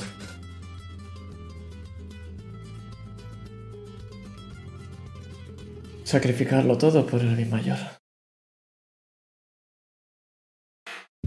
Y entonces encuentras ese barco. Justo como ahí la pasarela y al principio de esta encuentras a ese puto contrabandista castellano, el mismo de Mondavi. Si alguien necesita irse de aquí cagando hostias, es el momento. Empieza a anochecer y ¿Hay fuegos artificiales? Este año pensaba que no. Bueno, ¿alguien va a marchar o no? Yo me doy la vuelta, nada más dice eso. Y miro hacia el cielo.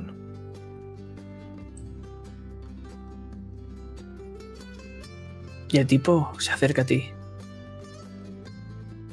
¡Eh! Te da un par de golpes en el hombro. ¡Vamos! Te coge el ticket.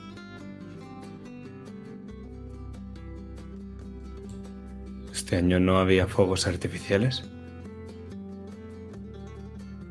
No. Entonces te ve la cara. Oh, no. No, no, tío, lo siento, lo siento. No, no, no, no, no. No busco problemas. Lo siento. Fue una putada. ¿Cómo que fue una putada? Hecho la Ya mano a la sabes. espalda. Él empieza a andar por la pasarela, marcha atrás lentamente. Y vemos otros fuegos artificiales estallar. ¿No te has enterado? ¿De qué? Joder, os dije que marcaseis la maldita casilla, tío.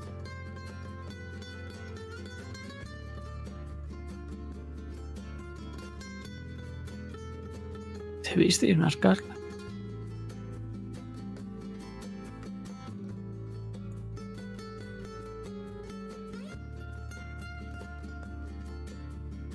Nada más zarpar.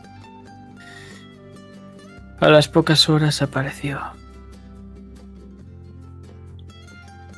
La Santa. La puta. Santa Inquisición. ¿Las tienen? Tendrías que haber marcado la puta casilla. ¿Dónde están ahora? Imagino que por Castilla debieron volver, no sé, tío. ¿Qué esperabas que hiciese? ¿Que le metiese un cañonazo a ese pedazo de barco? No, tío. Sí. Sí, es precisamente Entonces lo que esperaba. estaríamos, estaríamos todos muertos, incluso ellas. Fui más inteligente. Un castellano prefiere la muerte a la deshonra. Pero yo prefiero el dinero, amigo. Entonces no eres un buen castellano. ¿Y tú me lo dices? ¿Dónde está tu amigo? Me giro de nuevo hacia los fuegos artificiales, con el ceño fruncido.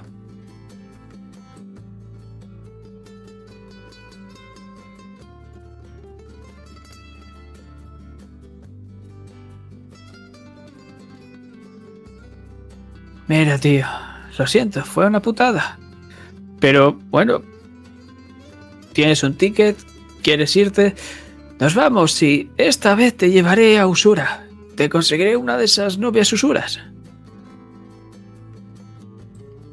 ¿No tienen como mucho pelo? Hace mucho frío por allí, tío. Debes apreciarlo. Eh, no sé. Bueno, a cualquier lugar, incluso al Imperio de la Media Luna tengo contactos. Muchos. ¿Lunares? Lunares. Yo llevaré el timón. Entonces, vámonos. Sí. Sí, supongo que sí. y empiezas a cruzar esa pasarela. Lentamente, mientras detrás de ti queda ese hombre que te mira con la gabardina roja, sonriéndote y diciéndote adiós con la mano.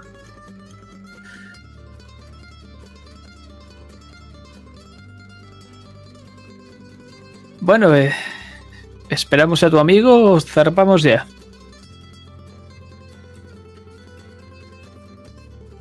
Él no va a venir.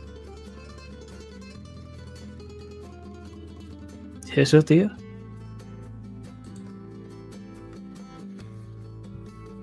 Es un héroe. Pensaba que tú también. Pues pensabas mal.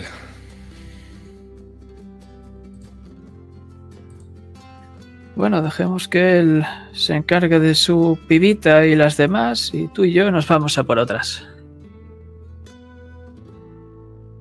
Sí, supongo que sí. Si les pagas lo suficiente, incluso te pueden llamar héroe.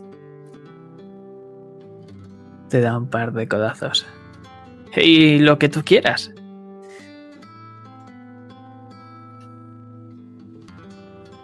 Sonrío Entonces- falsamente.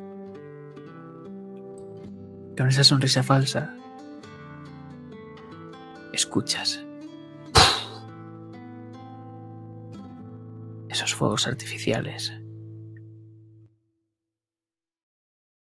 y ves cómo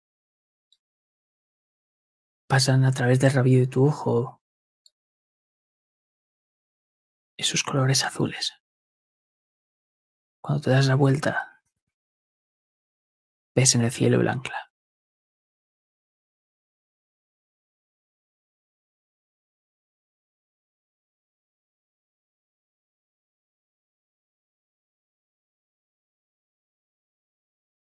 Y entonces esa pasarela se repliega.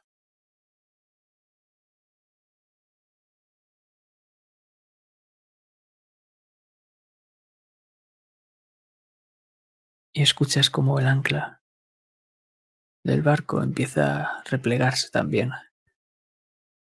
Leven anclas, caballeros, nos vamos a por unas lunares.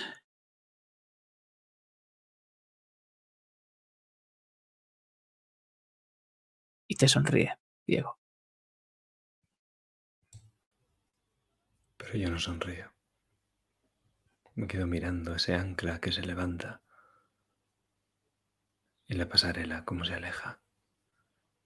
Y miro al castillo.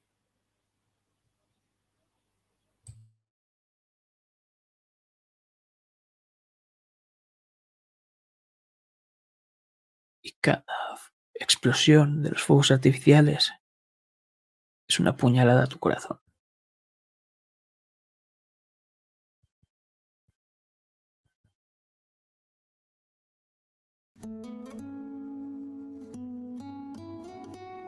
Y este hombre de la gabardina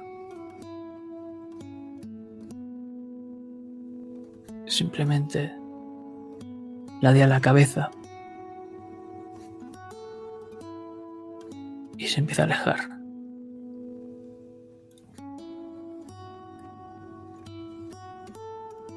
Y solo lo escuchamos nosotros.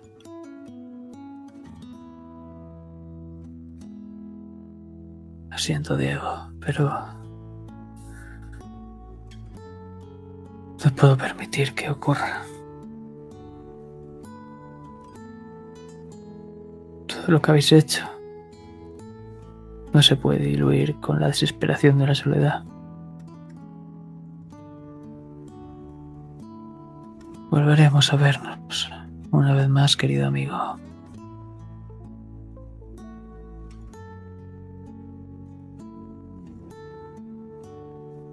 Y otro fuego artificial hace desaparecer el ancla.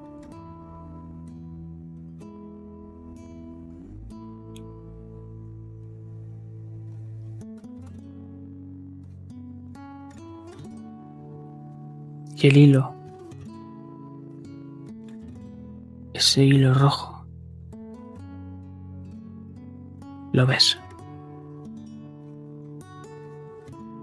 Está tirando de ti. Y tú. En el otro extremo, mientras te alejas, lo que haces es que se tense. Más y más. Y empieza a deshilacharse. Está a punto de romperse.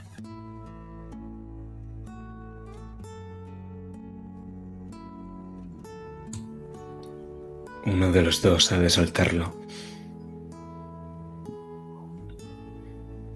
Eh, Ese hilo rojo, como el que me ata a mi contrincante cuando combato en Aldana. Sé que si lo sigo, que si me vuelvo a reunir con él, si voy en línea recta, soy hombre muerto.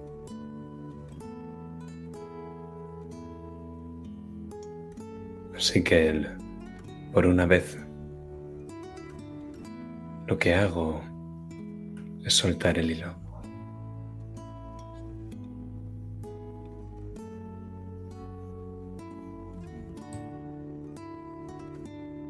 Y lo ves cómo se rompe.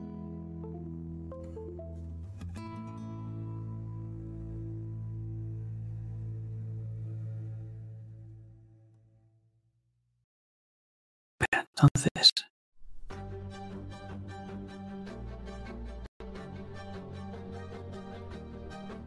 empiezas a correr. Tus piernas van solas. Ni siquiera lo has pensado. Lo has visto. Y no has podido hacer otra cosa que correr.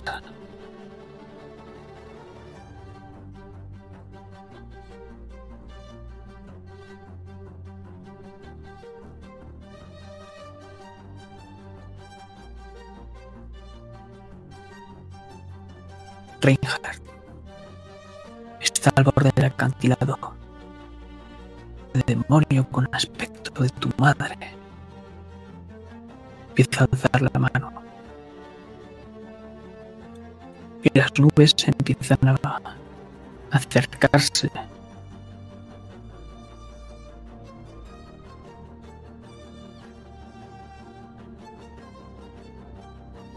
El acantilado furiosamente.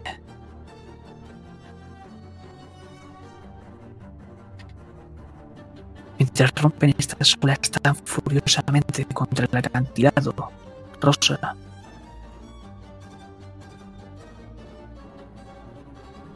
Es como empieza a generarse. A generarse electricidad en el ambiente.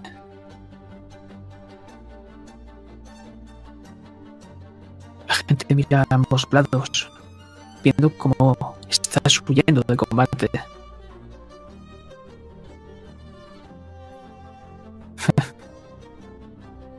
Patético. ¿Pero qué es lo que hace Rosa?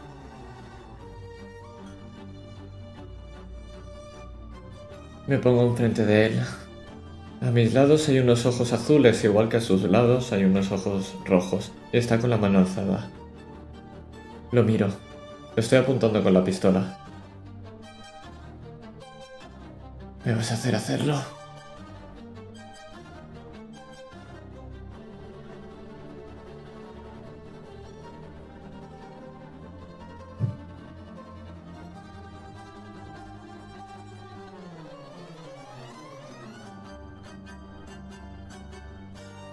Espero que vengas con todo, amigo mío.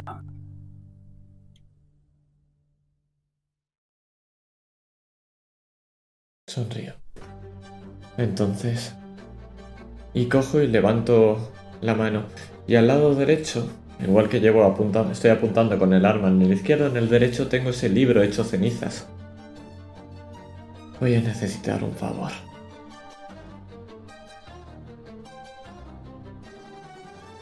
¿Recuerdas que de la ceniza nace la rosa, reina? Y ves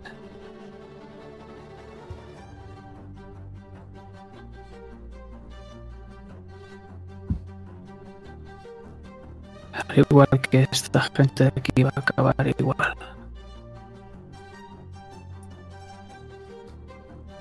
No, hoy el, el fuego hoy no va a quemar. Y lo que le voy a pedir Está al borde del acantilado. Y ahora mismo se para una muchedumbre entre tú y él. Tienes poco tiempo. ¿Qué haces?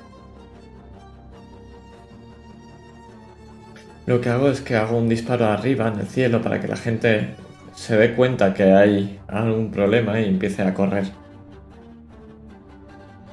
Y lo que hago es efectivamente pedir un favor.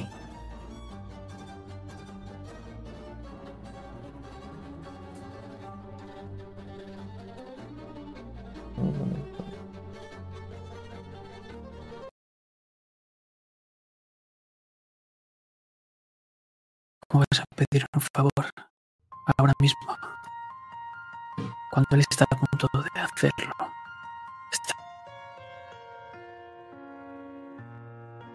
Al final un duelo de demonios es así. Es el que pida el favor más ingenioso el que gana.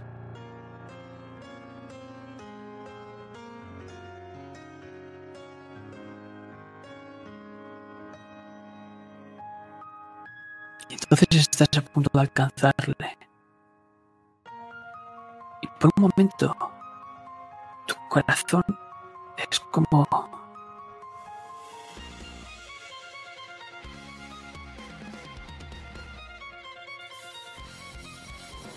pierdes las fuerzas.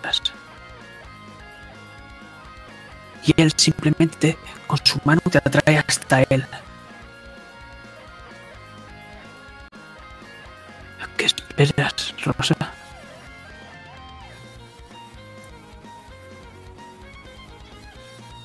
Por un segundo pierdes esas fuerzas y, ¿Y me la mano.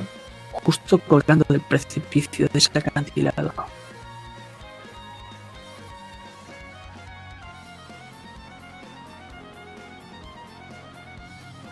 Lo apunto. Adelante, hazlo.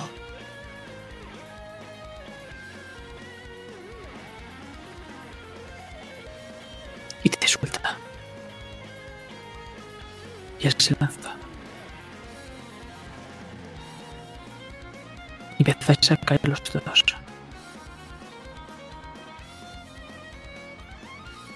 Pero nos alejamos rápidamente.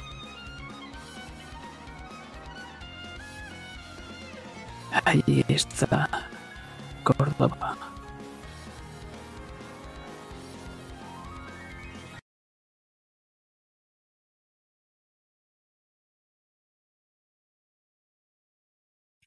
Bueno, y rapidito.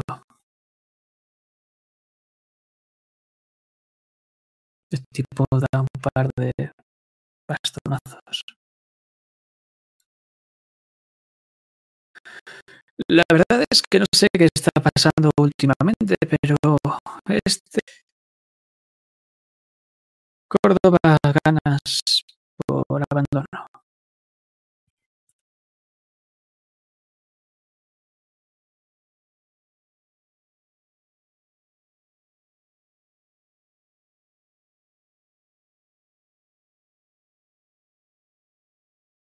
Entonces da un paso enfrente de esa mujer del vestido.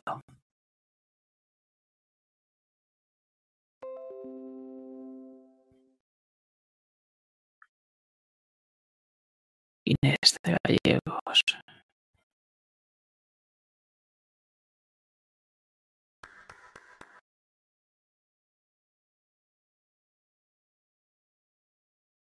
Mira a ambos lados. Y este hombre se guarda el estoque. Tú apártate. Contigo hablaré después.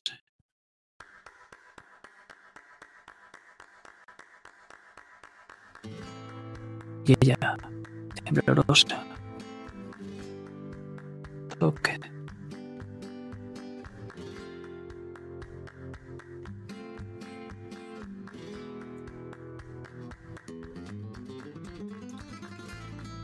Mira con temor.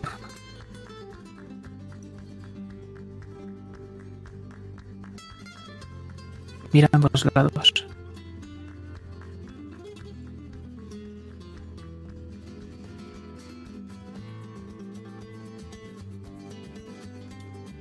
Está esperando que pase.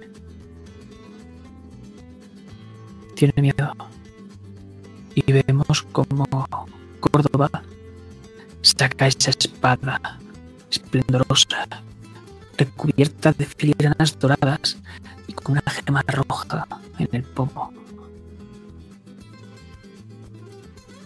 Y ella simplemente espera.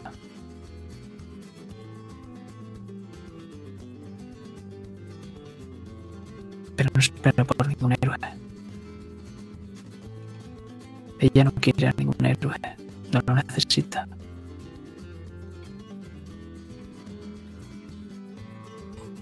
Y cuando la espada está a punto de tocar su carne, se encuentra con un muro de tela y de acero.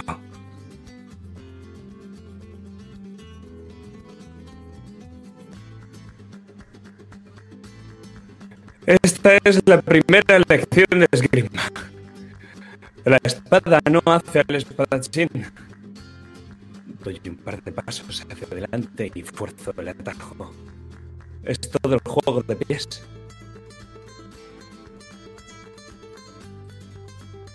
Ella cae de rodillas. Las fuerzas ya no, ya no aguanta. Y suelta esto que... Has venido.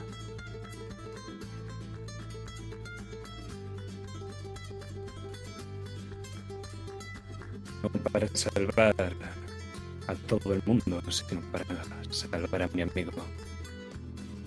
Y bueno, para darle una lección a ese cabronazo.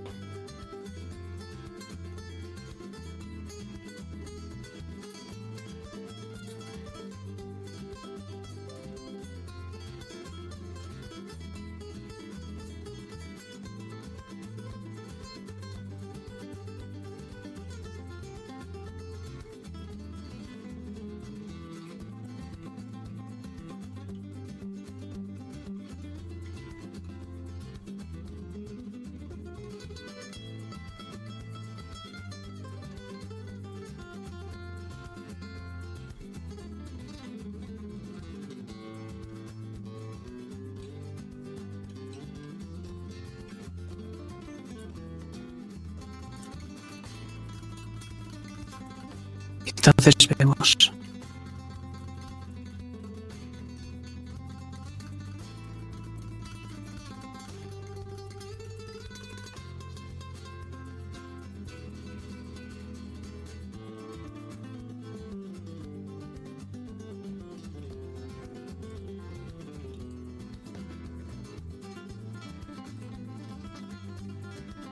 Y entonces como Córdoba sí es a quien esperaba castellano. Y ves como dobla, aumentando la presión contra tu espada. Y notas odio, muchísimo odio. pero por presión que quiere ejercer. La verdadera destreza enseña que el atajo no es más que la ley de la palanca. Y mientras yo tenga el ángulo de fuerza, está perdido. Así el que él intenta desembarazarse de mi espada, yo estrecho y hago deslizar el plano de mi espada sobre su filo hasta que busco otro ángulo de fuerza y entonces la ley de la palanca. Lo miro firmemente a los ojos. Y es que lo que estamos viendo es cómo estáis cayendo por ese acantilado. Reinhardt había soltado mientras tú le apuntabas con el arma, y él simplemente se ha tirado contigo. Estáis cayendo al mismo tiempo. Y os empezáis a acercar y él te lanza un puñetazo. Pero tú lo has esquivado. Una y otra vez. Eres más ágil que él. Muchísimo más. Entonces le has propinado, creo, que me has dicho, un golpe tú. Entonces os separáis. Y ese hilo de sangre que le está saliendo del labio partido, ahí puedes verle la sonrisa. Entonces, empieza a alzar los brazos. Tú. Rosa. No podía ser de otro modo, ¿verdad? Esto me recuerda los viejos tiempos. Tú. Yo. Esa maldita gema. Y joder. Un puto monstruo tras nosotros. Entonces se acaba de separar. Se queda levitando en el aire. Y esos ojos rojos aparecen detrás de su nuca. Coge, empieza a salir de sus manos una bola de fuego que se empieza a hacer cada vez más y más grande y empieza a caer sobre ti. ¿Qué haces? Sonreírle igual. Y ahora sí que sí, miro a mi derecha. Creo que es hora de responderle con fuego, ¿verdad? Necesito un favor. Y entonces vemos esos ojos azules. Como aparecen. Tírame dados.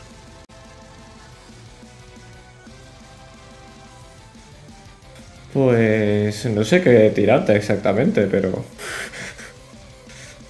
Lo que tú quieras. vamos a imaginar, imagino que tiraré atletismo, percepción, sí, percepción y maña, porque otra cosa. Me gasto un punto de héroe para darte tres dados. Bien, hace- haces algo, señor Dieguito, gracias. He sido el Es que- público. Aparte de llorar. Bien, gracias. He de decirte que esto lo estás viendo justo cuando estás peleando con Córdoba. Cómo están ocurriendo estos fuegos artificiales que tú sabes que son otra cosa, pero que nosotros sabemos que lo que está pasando ahora mismo es de hace tiempo. Por lo que te imagino recorriendo ahora mismo las calles, Diego, con un pensamiento en la cabeza, que es el que le va a dar esos dados extra. ¿Qué es ese pensamiento? Que un héroe los salvaría a todos. Y yo solo necesito salvarlo a él.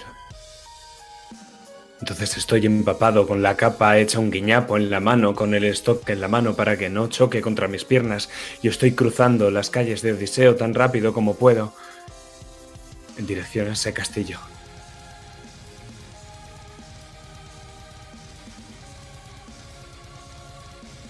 Entonces, ¿qué has sacado? Ocho aumentos. Tremendos ocho aumentos. Justos. Perdona. Justos, justos, además.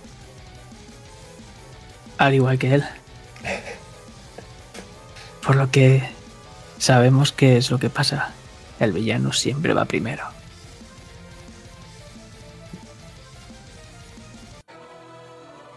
Y es que como te he dicho, esa bola de fuego, de un fuego rojizo, empieza a caer lentamente contra ti. ¿Qué es lo que haces? Lo que te he dicho. Miro a mi derecha y le pido. Creo que voy a necesitar un favor.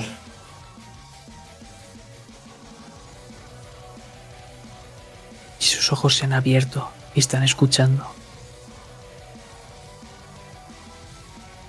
De la ceniza nace la rosa, pero me parece que ahora la rosa va a tener que quemarse.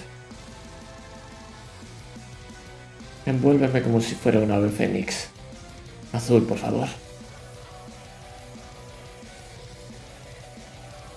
Entonces, con un chasquido, escuchamos a un pájaro como si fuese un águila. Graznar. Y cómo lucha contra esa bola que cae. Esto para ti ahora mismo es una parada.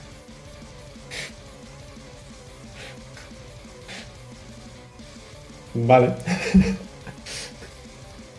Y él te ha hecho lo que sería una estocada. Entonces vemos cómo va a coger y a meter esa bola a través del ave fénix, pero de golpe la bola se disipa levantándose. Esto es una finta. ¿Qué es lo que haces?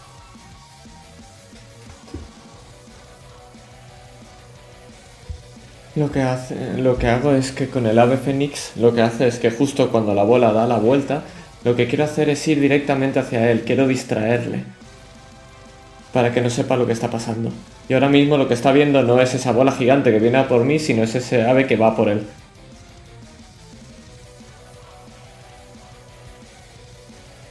Entonces lo que le estás haciendo es una finta. Y lo que vemos en el cielo, mientras Diego recorre esas calles, es como... Desde esta distancia se asemeja a un colibrí, a un colibrí turquesa. Y te mira. ¡Dame la gema rosa! Él vuelve su mano. Un rayo se interpone entre él y, y tú. ¿Qué es lo que haces? Con la otra mano lo que hago es alazarla. Cada vez queda menos espacio entre él y yo. Y lo que quiero es tomar la delantera. Y quiero que ahora un torrente de agua naza hacia mí y me impulse hacia arriba. Quiero cambiar la dirección y hacer que mientras él cae, yo suba.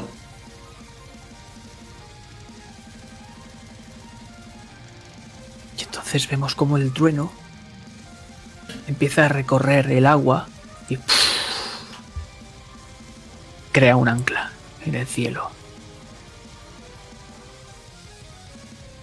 ¿Qué haces? Mientras subo, me giro a su derecha y lo que hago es que le muestro la gema. Y lo que hago es que me lanzo por él mientras la gema la suelto. Y dejo que caiga hacia el torrente de agua hacia arriba. Y lo que hago es atacarle. Quiero volverme a abrazar hacia él, pero la gema sabiendo que él no la tengo yo y que está subiendo hacia arriba.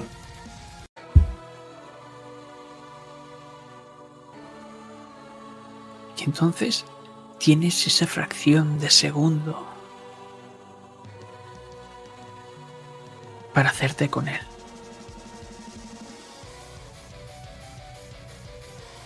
Estás justo a su lado. ¿Qué es lo que haces? Lo que hago es que en ese momento, justo mientras me estoy lanzando y está viendo cuando la gema se está marchando al infinito hacia arriba, lo agarro del pecho y lo empujo hacia abajo para que pierda de vista la gema. Jamás será tuya.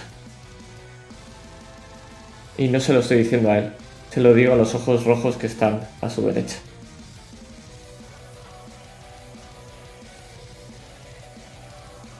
Y escuchas un rugido del mismísimo infierno.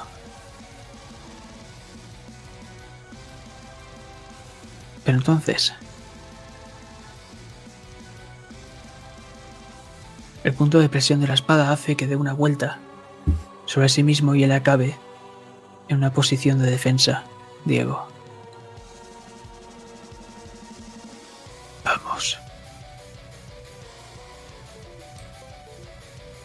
Busco entre el público a mi maestro Guren. Lo veo. acabándose una botella de vino en ese maldito muro, observándolo todo con satisfacción.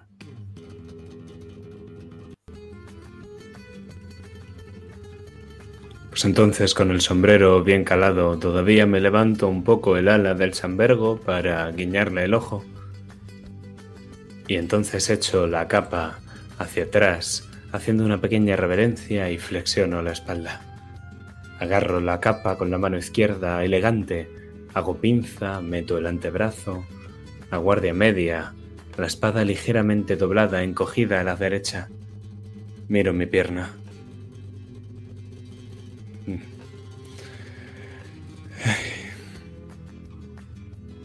Y espero la embestida. Lanza dados, por favor.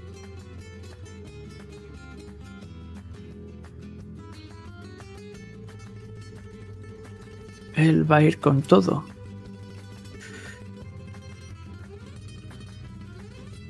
Por lo que va a lanzar 5, 10, 15, 18. 1, 3, 6 y 7. Tristes.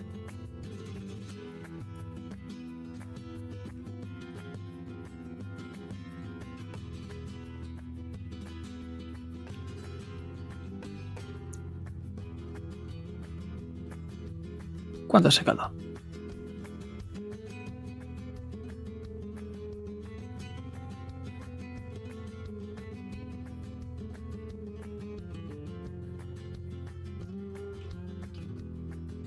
Ocho tristes aumentos. Uno más. Pero Por los que- ¿verdad? Sin decimales y todo. ¿Has contado los 15? Que cada 15 haces. Sí, sí, sí, sí, lo he contado, lo he contado. Tengo un. Tengo un 60, 60 entre 7,5 son 8 aumentos justos. Por lo que claramente esperas esa embestida, que él la hace, carga contra ti, pero ágilmente vas a esquivarla. ¿Qué es lo que haces después? De hecho, tal y como la esquivo, es pivotando sobre mi propia pierna. Esta vez no he necesitado moverla, pero no he hecho esa promesa porque no creo poder prometerla contra este rival. Entonces él estoca hacia mí y yo lo que hago es pivotar eh, hacia mi pierna y cambiándome la espada de mano en el aire, me la paso hacia la zurda y con la propia zurda le hago una primera una primera estocada. Y él te hace un contraataque. Contraataco su contraataque. Son siete heridas las que te hace ese contraataque, para que lo que tengas en cuenta. Me como dos y él se hace cinco heridas en ese caso. Perfecto. No logro pararlo del todo, ya el pivotar sobre mi propia pierna y intentar ese espadazo, esa estocada con la zurda, él interpone la espada de por medio y en lo que giramos nuestras dos espadas, ambos salimos heridos, haciendo una especie de cono en el que de mi hombro brota sangre y de su rodilla también. Los duelos del Festival de la Espada de Odiseo son a primera sangre, pero... pero ambos queremos más.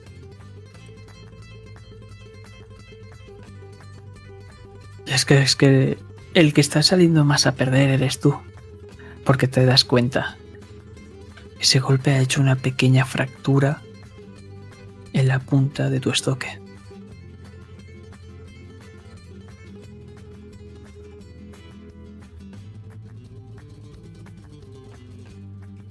Y entonces te lanza la estocada. Pero no es una estocada cualquiera. Con su mano derecha la pone en el pomo y pega un empujón para intentar clavártela en el abdomen.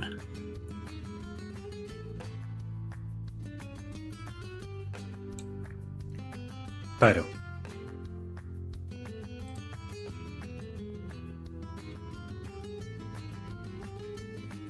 Y entonces se da un paso hacia atrás haciéndote un leve corte, haciéndote una finta.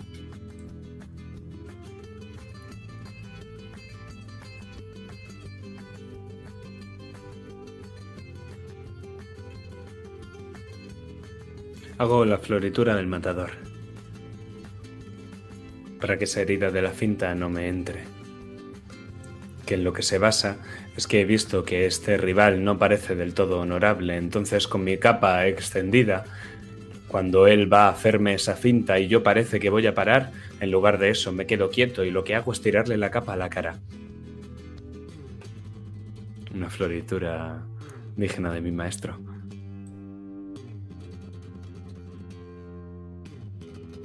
Y escuchas una carcajada de ese muro.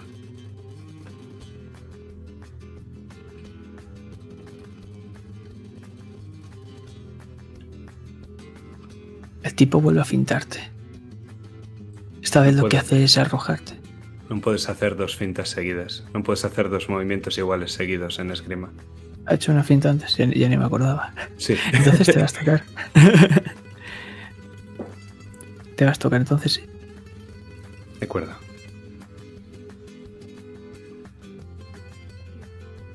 Si acaso, hago una parada. Recibiendo con ello la primera herida dramática. Y no solo esa, porque además activa su virtud. Oh, vaya. Y es que te va a hacer otra más. ¿Otra herida o herida dramática? Dramática. Pues estamos a dos, mi pana.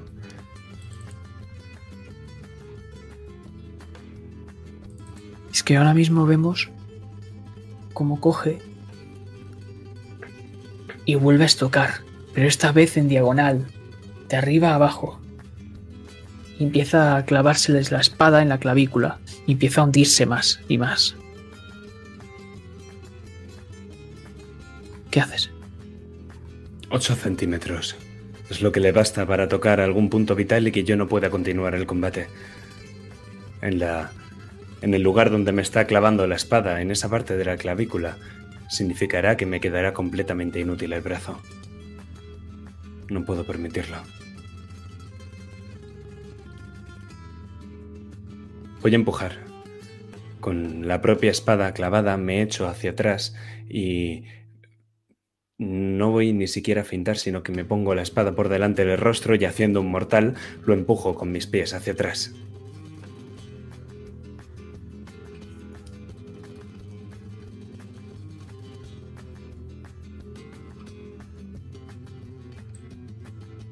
Y entonces... Él simplemente te hace un contraataque. Puedes hacer dos contraataques en la misma ronda.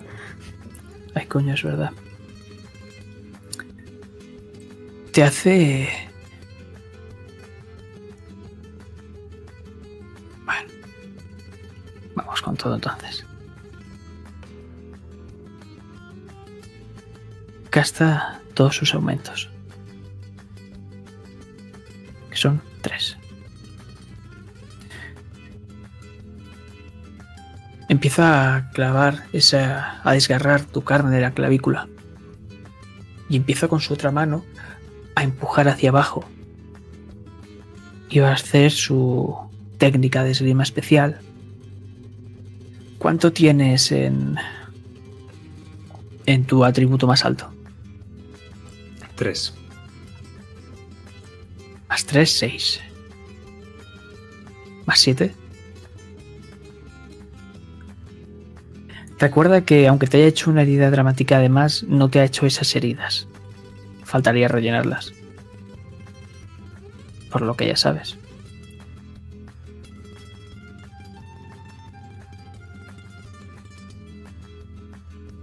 ¿Qué es lo que haces? Se ha quedado sin aumentos. Hombre, pues ahora le voy a dar hasta en el carnet de identidad. Eso es lo que voy a hacer.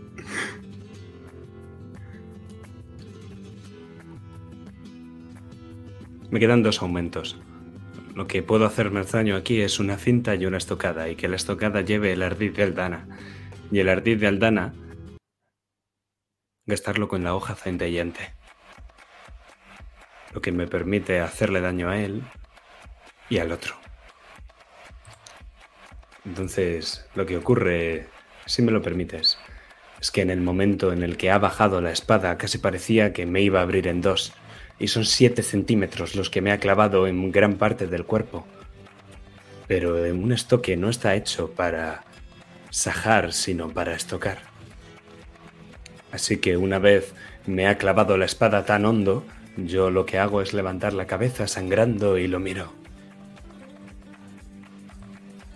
Sabes, si no llegamos con la mano y llegamos con la punta de la espada es por algo. Y entonces, echando mi brazo muy hacia atrás, pienso clavárselo entero el estoque, los 8 centímetros que haga falta.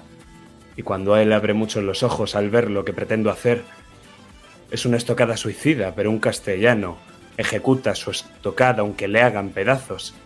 Cuando abre muchos los ojos, lo que hago es darle un cabezazo en la nariz. Y esa es mi cinta.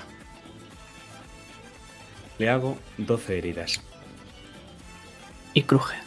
A él y a su primo, Reinhardt, porque utilizo la hoja centellante gastándome un punto de héroe. Pues descríbeme cómo puedes llegar a darle a Reinhardt desde aquí. ¿Qué es lo que haces? Porque ahora mismo él está en los cielos con. con Rosa. Pues lo que hago es que en ese momento en el que le he clavado tanto la espada, él suelta todo el aliento que lleva y yo entonces miro la empuñadura de la espada, la vaina, y entonces con un movimiento muy ágil me abalanzo contra ella y la propia espada la lanzo hacia arriba. Y no sé muy bien a qué es lo que va a dar, pero tengo fe. porque confío en él.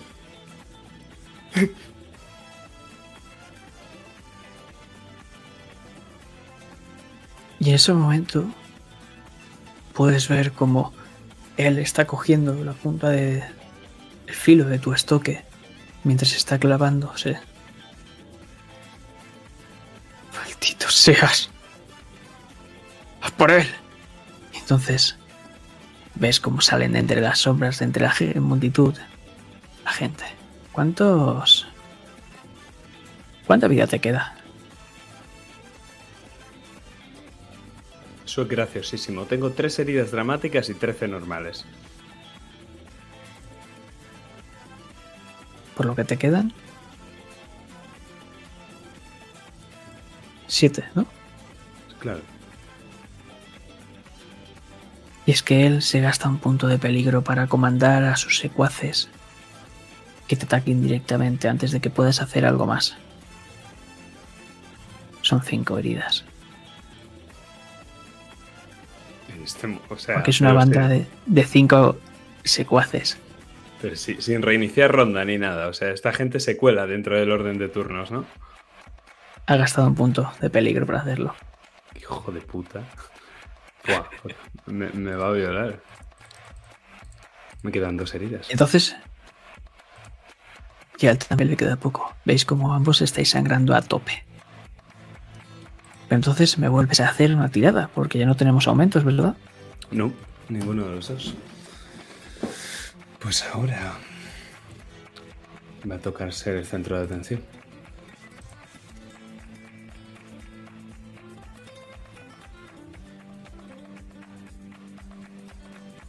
Rosa, si tienes un punto de héroe por ahí, me vendría de puta madre tres. Ah, lo sé, pero no te lo he podido dar, si no te lo hubiera dado antes. Maldito seas. Vale, ¿cuánto tienes? 12. Tienes 12. Vale, a ver. Sí, estoy haciendo cálculos por si acaso. Pero vamos, que sí, creo que no tengo más de 12. No, son 12. Y es que él está muy debilitado, al igual que tú. Por lo que no puede sacar muchas fuerzas. Y él tiene solo 6 aumentos. No, pues menos mal, me cago en. Pero... Ves como más gente sale de entre la multitud. Y se vuelven a abalanzar contra ti.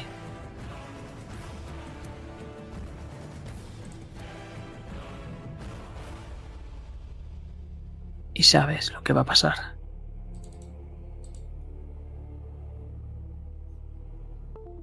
Sabes que vas a caer.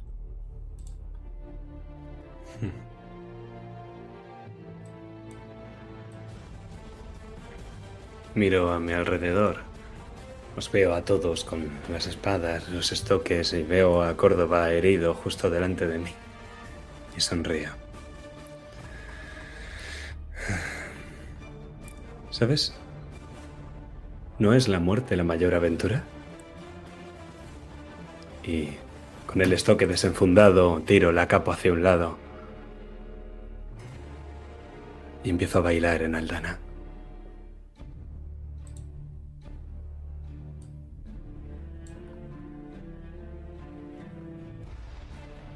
Y es que lo que vemos es como todos se abalanzan contra ti. Pero te chocas con alguien, espalda contra espalda. Viejo amigo. Álvaras lleva la mano a su abdomen. Este duelo va a ser algo más complicado. Pero tengo la pajita conmigo. Y yo tengo el mejor amigo que podría tener. O de los mejores amigos que podría tener.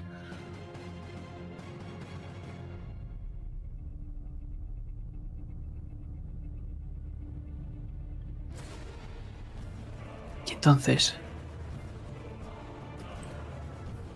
Volvemos.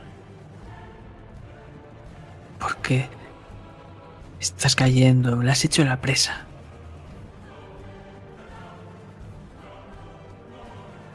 metes en su mente.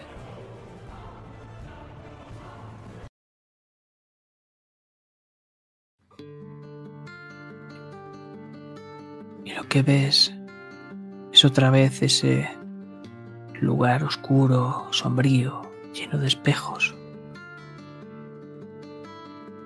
Con aquel en el centro majestuoso que mostraba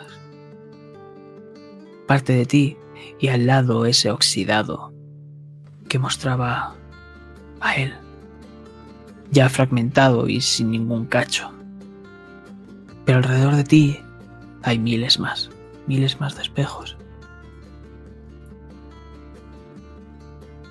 Escuchas un lamento. Se hace vibrar en toda la zona. Me acerco a ese elemento. Miro con cada uno de los espejos. Veo las miles de personas que hay y que ha sido.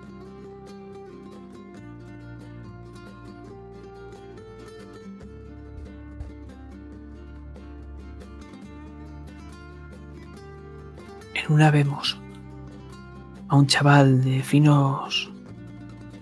de fino rostro.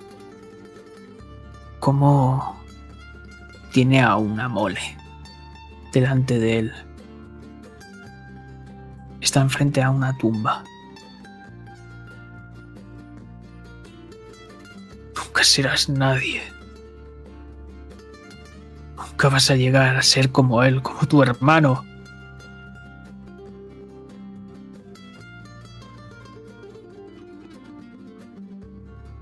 Chaval solloza.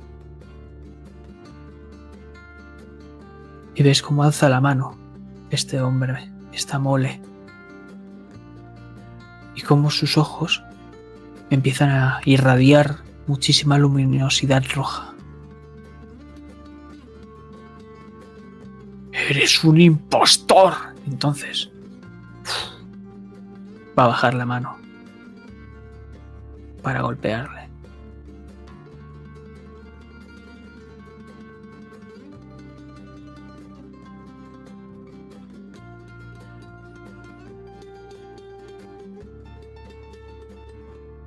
Es lo que hace Rosa? Si puedo evitarlo, por supuesto, disparar esa mano. Aunque rompa el espejo. Por el que veo todo esto.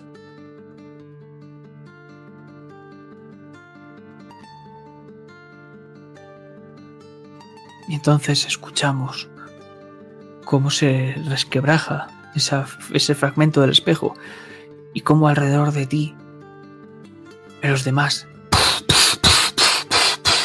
se va propagando. El chaval se acerca al espejo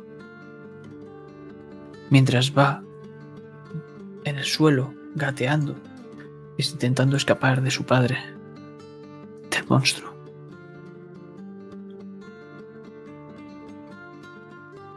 Me agacho y me lo quedo mirando.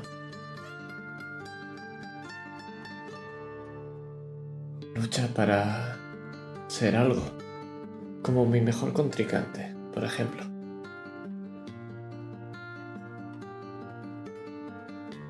Pero para eso tienes que luchar. Y lo miro a los ojos a ese niño.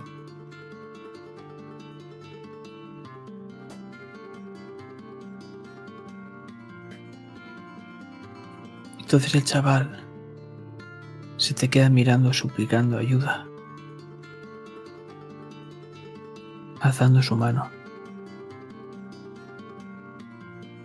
Recuerdo la última vez que se lo ofrecí. Pero no dudo, se lo vuelvo a dar. Y entonces el chaval, su cuerpo, empieza a crecer. Hasta ver al Reinhardt que conoces ahora.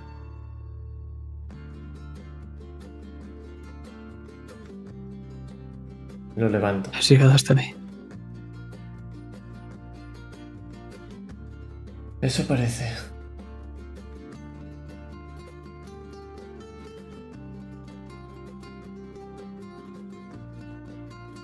se queda mirando ahora a esa mole empequeñecida, siendo una hormiga y vosotros un elefante.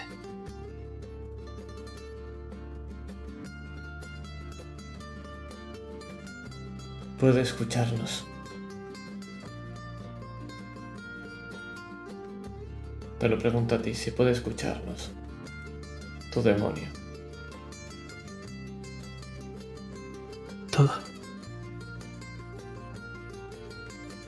Entonces esto es un mensaje para ti y para él. Solo necesito una cosa para destruirle. Es su nombre. Y puedes decirle tú mismo que es lo que voy a hacer. Cortar ese vínculo que tiene contigo y acabar con él.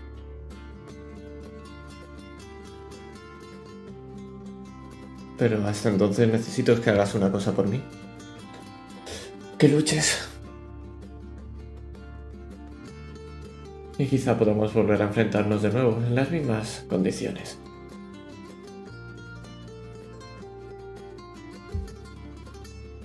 Y entonces empezamos a escuchar cómo empieza a resquebrajarse todo, el mundo. Y cómo empieza a fisurarse. Y a ver esos fuegos artificiales de nuevo. Cómo empiezas a salir de ahí. Lo escuchas. ¡Paimon!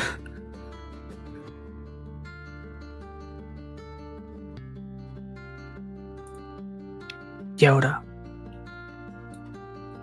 después de revelarte su nombre, vemos a ese demonio como coge y alza su mano. Eres mío.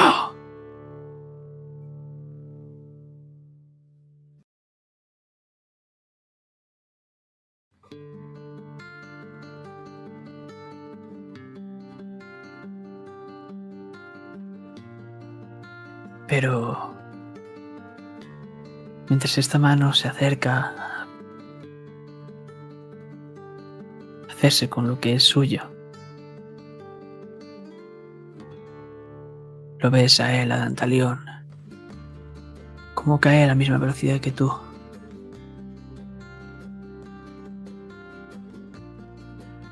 Tal vez quieras hacerlo. Uno nuevo. Te dije que lo ibas a necesitar. Te señala el libro.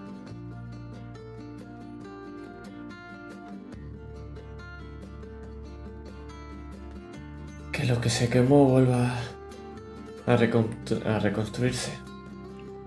Porque de las cenizas ya sabemos lo que nace, ¿verdad? Quémalo y vuélvelo. Y entonces vemos cómo empiezan a salir de ti esas llamas azules, cómo el libro empieza a volver a recrearse y cómo las páginas rápidamente se desplazan hasta una página en concreto. Un nombre escrito en rojo. Paimon.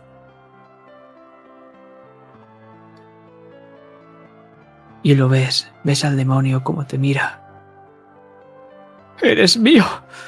No me abandones. No, quédate conmigo. Y empieza a acercar su mano. Está a un par de centímetros de ti.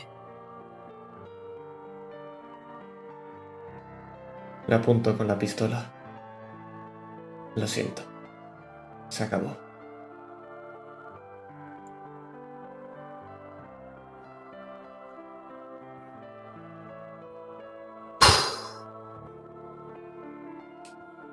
Esa bala toma el aspecto de un ave fénix que recorre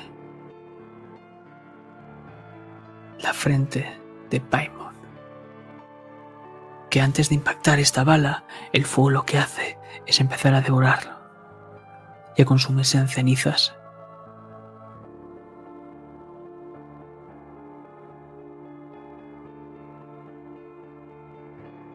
Y seguís cayendo.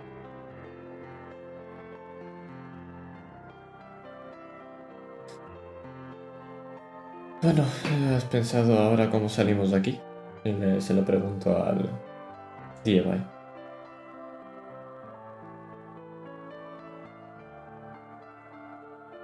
Como tú quieras. Siempre ha sido así. Podría ser bien bonito, majestuoso, con luces en el cielo y... No, mejor que el pajarito nos deje en un lugar que no... no nos vea mucho. No creo que les caiga muy bien a esos castellanos, no sé por qué. Entonces, me emprendes el vuelo. Y lo ves. Ves como Diego, entre él y la espada de Córdoba, cae algo que los separa a ambos. Y un Guren levantado mientras le ondea su capa. Lo único que puede decirle, mientras todo el mundo se abalanza contra él y Alvara, es... Demuéstrame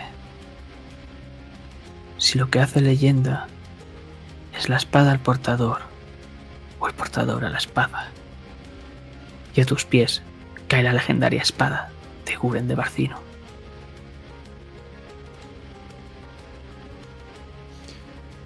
Maestro, dudo de si fuisteis vos, si fue Veracruz, o si fue cualquier otro viejo putero y borracho, pero no es la espada lo que hace al espadachín. Es el maldito juego de pies. Nada más decir esto con el propio pie, elevo mi espada y la cojo con la diestra y hago una pequeña reverencia.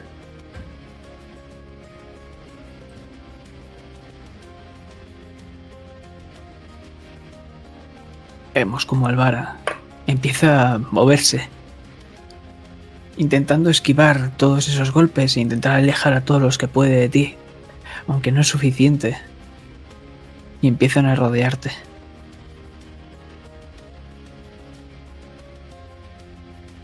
Tienes que abrirte paso para llegar hasta este hombre.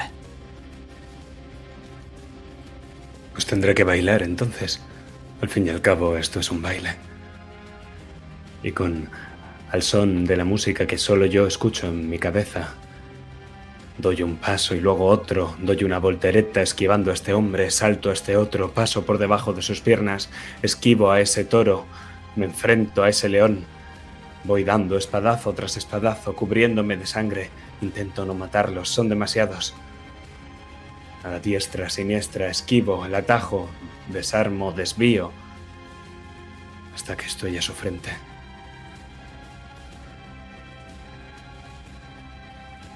Y entonces la veo.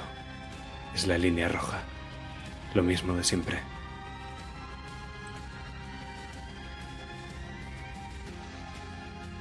Acabemos con esto. Y vemos como de golpe empiezan a salir disparados varios virotes de todas direcciones y un ave fénix en lo alto. ¿Estás seguro que quieres ser sutil Diodoro di Rosa? Vamos a hacer que sea centro de atención, ¿no crees? Y entonces caemos en picado hacia abajo. Y en el momento que va a llegar esos virotes,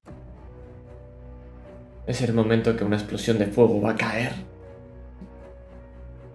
dejando solo, rodeados de fuego, a ti y a el caballero pomposo. Porque este es vuestro baile.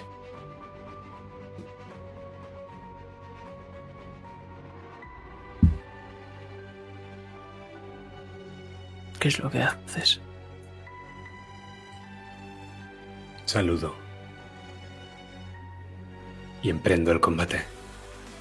Me muevo hacia la derecha, fintando la primera vez, y entonces veo como la espada pasa justo por debajo de mí, y yo imito el mismo movimiento que Rosa, y finto. Entonces me pongo a su espalda, le pego una patada, y cuando con la propia patada lo alejo y su espada se acerca hacia mí, Yo esta vez salto y vuelvo a estocar hacia abajo. Y repito este mismo movimiento. Él es lento. Es lento para mí, pero no tan lento como otros. Es un buen esgrimista y yo no puedo permitirme un paso en falso. No puedo permitirme cruzar la línea del color de la sangre. Tengo que bailar a través.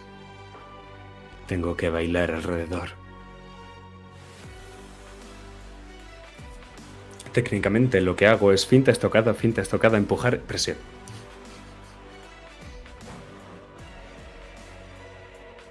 En total le haría 17 heridas. Más que de sobra.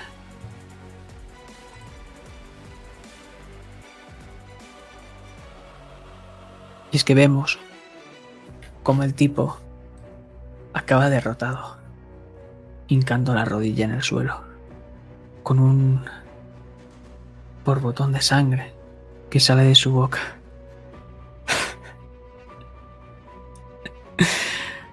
¿Tú crees que has ganado esta batalla?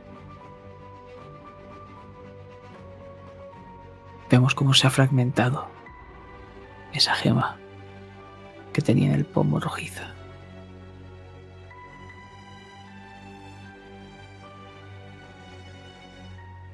Y recuerdas a Inés de Gallegos, ¿verdad?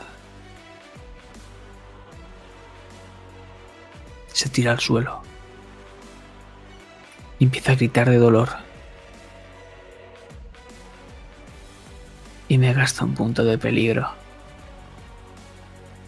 ¡Llevaos al recipiente!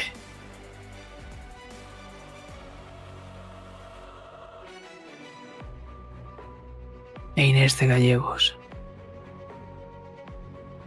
Entre dolores, entre gritos. Se la llevan. Yo intento salir del círculo y justo cuando lo hago, cuando voy a atravesarlo envuelto en mi capa, me doy cuenta de que no la llevo. Y cuando intento cruzar con mis brazos esa llamarada, me quema los pelos de, de las cejas, de los brazos y me lanza hacia atrás. No. No. Con el estoque lo pongo justo en su nuez. ¿Quién eres, maldito?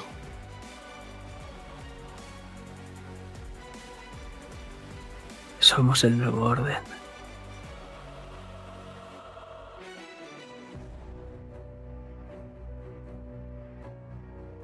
Y te susurra.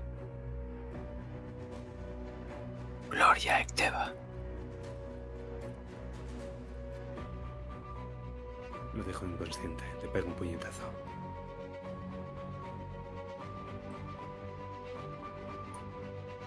Y todo se hace la calma.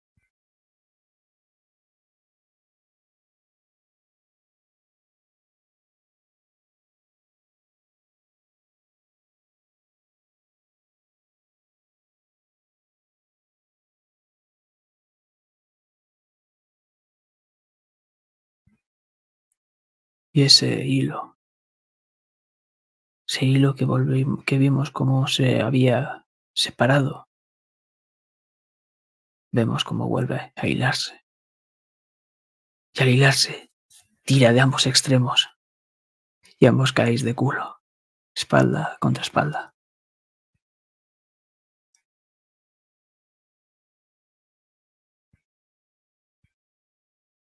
¿Dónde coño has estado, Diego Daldana?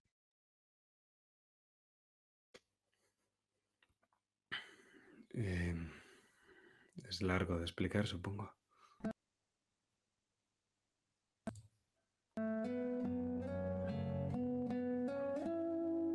Bueno, parece que tenemos un rato y veo alrededor como todo el fuego está todavía, ardiendo.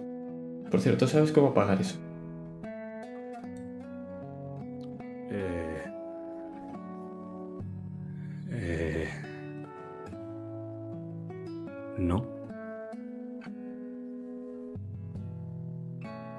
Le debes una a un niño, a un gabacho y al de los bocadillos seguro que también. ¿Solo ellos?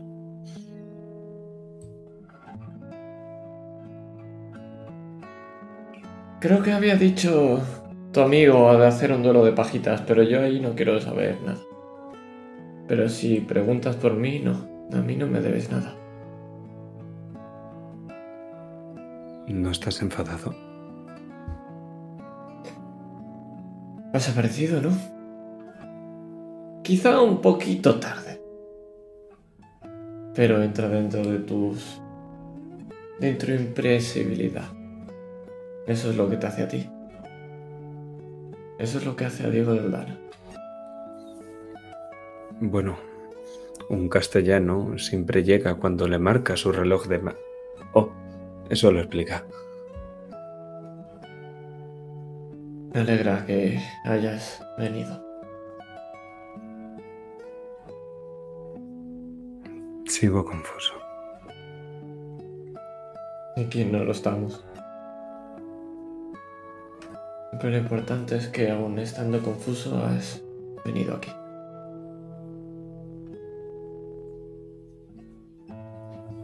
No quería que te hicieran daño. No, sí, yo estoy perfecto. Creo que tendrías que vigilarte y te toco un poco la clavícula. Y ves como tengo un tajo enorme me va de la clavícula hasta la costilla flotante. Sí, Así, y te toco aquí. Creo que tendrías que vigilártelo tú un poco, ¿no crees? Eh, bueno, tú estabas ahí arriba. ¿Qué hacías ahí arriba? Es largo de explicar, pero el resumen es que tenemos un problema menos con el demonio ese de los ojos. Ah, pues tenemos un problema más porque se han llevado a la chica. Joder, siempre se llevan a la chica. Bueno, una vez... ¡Eh! No pasa nada, la encontraremos. Sí. Ya lo sabes. Y te ayudaré a ello. Tampoco podemos dejar que le hagan daño a ella, ¿verdad? Entra dentro del pack de ser un héroe.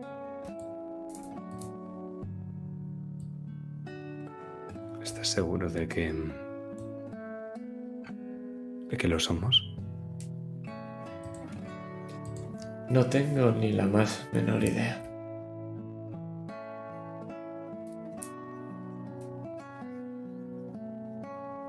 Pero al final intentamos hacer lo que está bien. A veces nos equivocaremos, a veces no sabremos qué hacer, pero... Como tú dijiste, no eran lo- el resto el que nos llamaba héroes. Al final yo soy un flipado con pistolas y chistera y tú un mujeriego con una espada. No importa acaso si somos un héroe no. Solo para nosotros, supongo. Te lo he dicho. Y bueno, se lo tengo que decir a todo el mundo. Incluso se lo dije a ese idiota del violín. No importa lo que ellos piensen, mientras creamos hacer lo correcto. Pues entonces levanta, vamos a arreglar tus heridas, a- también a las del otro que está vendado en tu amigo, el de la pajita. Y vayamos a por la chica. Sí.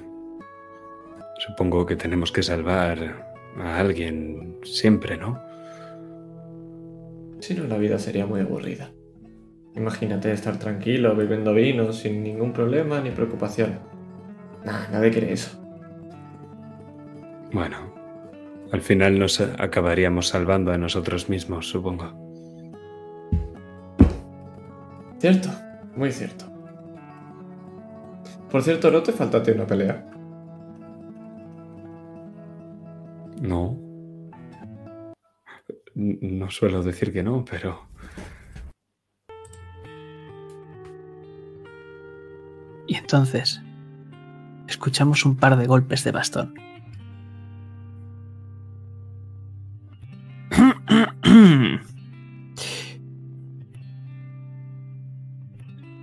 La verdad es que no tengo ni puta idea de lo que acaba de pasar.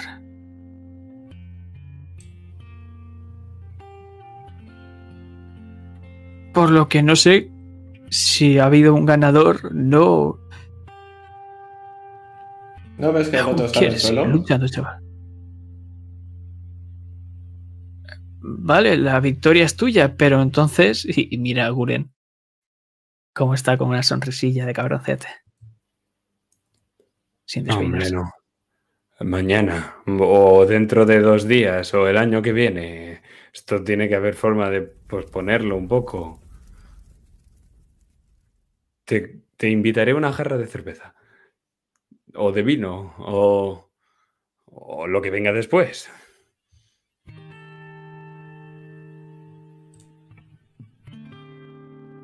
Mira tu pierna. Y te pega un pequeño empujoncito.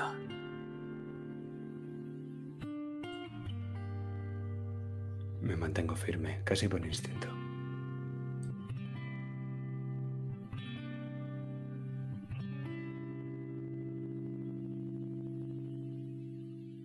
Creo que tenemos un ganador, ¿verdad, Diego?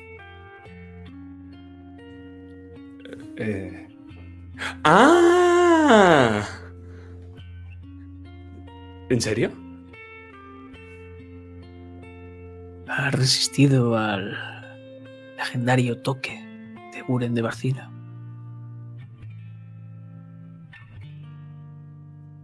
Sí, supongo que sí.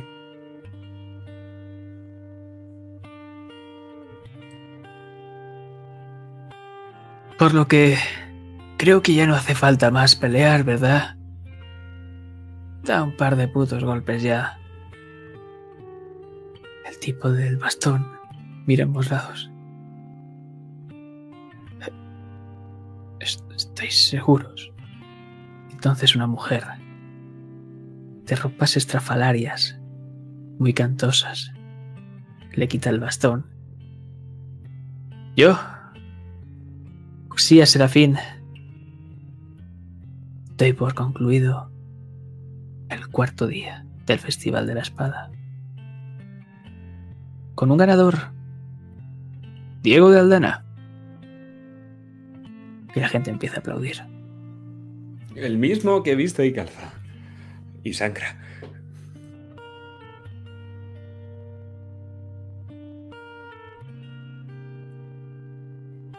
Dime, ¿cuál es la recompensa que deseas? Como un amigo. Como mi mejor amigo diría. Necesito un favor.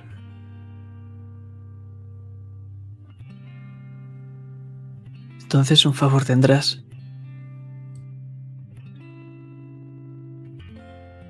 Y ahora mismo nos encontramos en la plaza, en el centro de esa gran fuente en la que vemos un toro.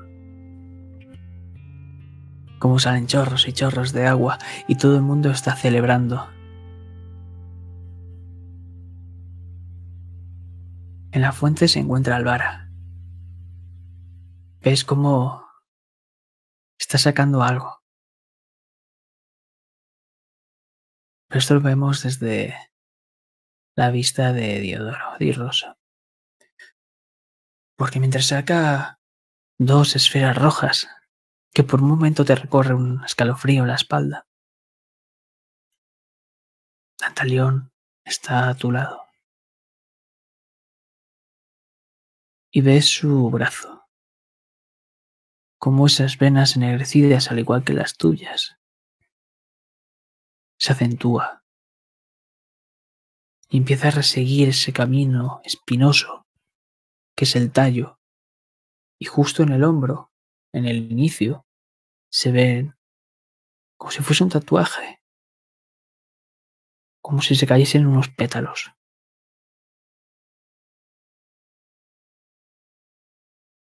Estamos a punto de conseguirlo.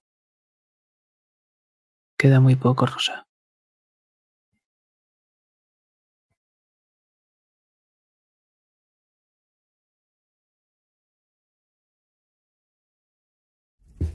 Nunca lo he preguntado, pero ¿cuál es la consecuencia de mi plato?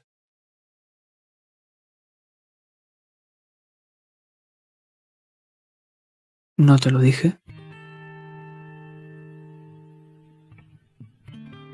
Niego con la cabeza. Hace mucho tiempo te advertí que es lo que perderías.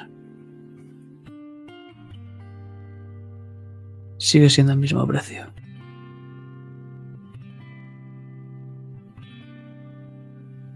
Por un bien mayor entonces.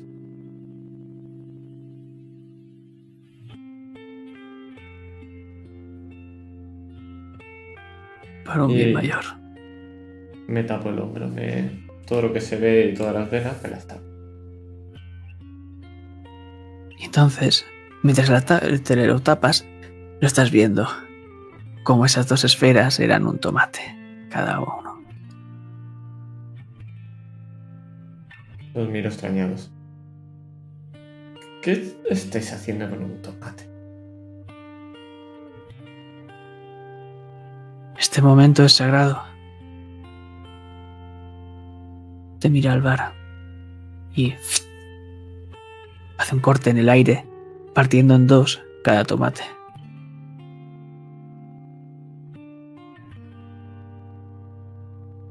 Saca un chorro de eh, una bota con algo de aceite. Y empiezan a reír todos. Porque vemos el legendario cuchillo cerrado, como se alza en la cabeza del toro. Y ahí lo vemos al puto vagabundo. Cómo sonríe y empieza a cortar ese pan. Como Alvara le lanza los tomates y empieza a untarlos rápidamente. Como señala, mostrando el pan untado de tomate a Diego. Y Diego ves a Alvara como te se arrodilla, como si fuese un caballero, y te pasa el aceite.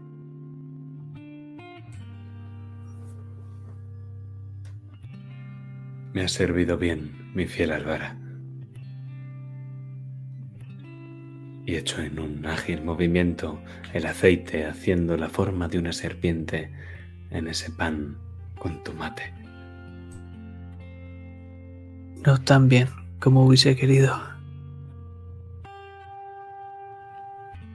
Pero puedo compensarlo con esto. Y vemos detrás de él un jamón. Como rápidamente corta una loncha y otra y otra. Y cae en esas rebanadas de pan. Y el vagabundo alza las manos junta ambas rebanadas. Y mientras se le caen las lágrimas. Gloria al bocadillo. Y se lo lleva a la boca. Pero en ese momento, en ese maldito instante de felicidad, alguien choca contigo y derrama algo del preciado y santo aceite.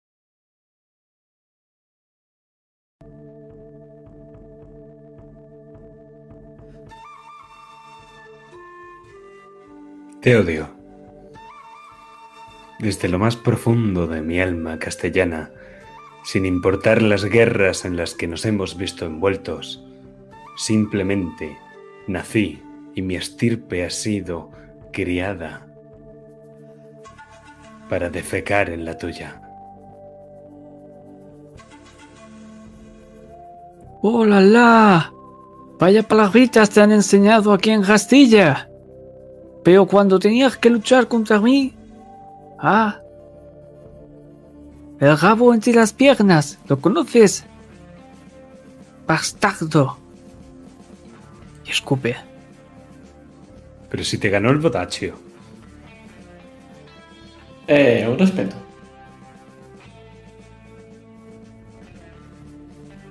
Porque utilizó tus artimañas de castellano. Pero aquí, con todo el mundo delante, resolveremos el duelo. De una vez por todas. Ay, por favor.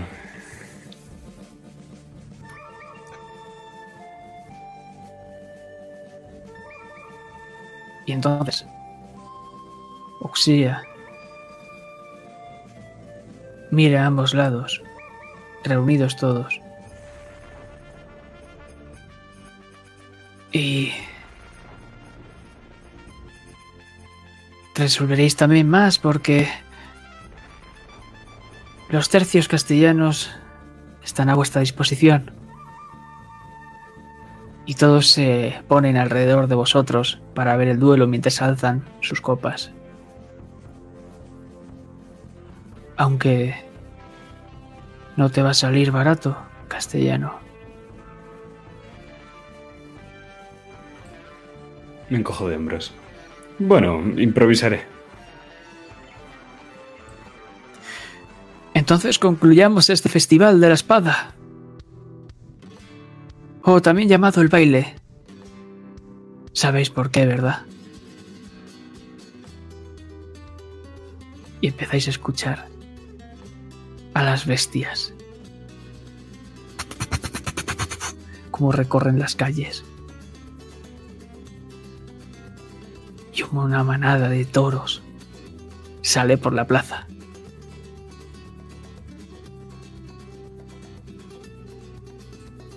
Tú no te muevas de ahí.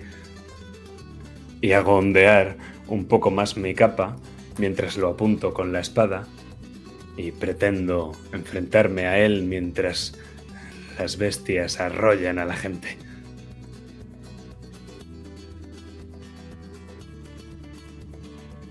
Vemos como la gente sale disparada y un montón de estos toros empiezan a embestirles y a hacer que huyan. Mientras él... ¿Cómo va a esquivarlo? Es un sucio montainés.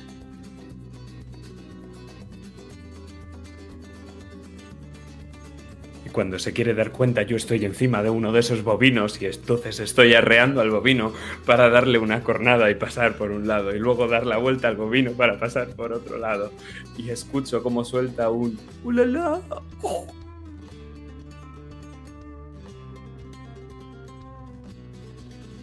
Y todo esto lo estamos viendo, como he dicho antes, desde esa perspectiva de Diodoro de Rosa. Al final me va a acabar gustando Castilla. Y sigo viendo cómo el toro va acelerando y yendo para adelante para atrás mientras va arrollando una y otra sombrero. vez. Y tengo el sombrero en la mano y lo estoy agitando y digo ¡Olé! ¡Olé! Y Alvara saca su pajita y empieza a hacer un duelo contra Guren con el barril.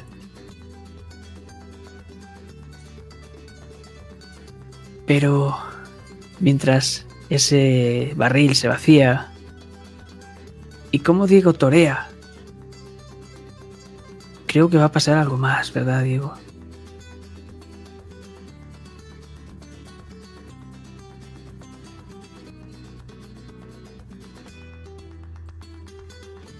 que estamos en una en una de esas vinaterías. Ambos con el sombrero bien calado, mientras uno de estos poetas o quien sea habla sobre nosotros y te doy un codazo, Rosa. Eh, no sales tan mal parado. Bueno, al menos dicen bodacho. Aunque dicen lo de sucio al principio, pero bueno, se acostumbrará. Rima.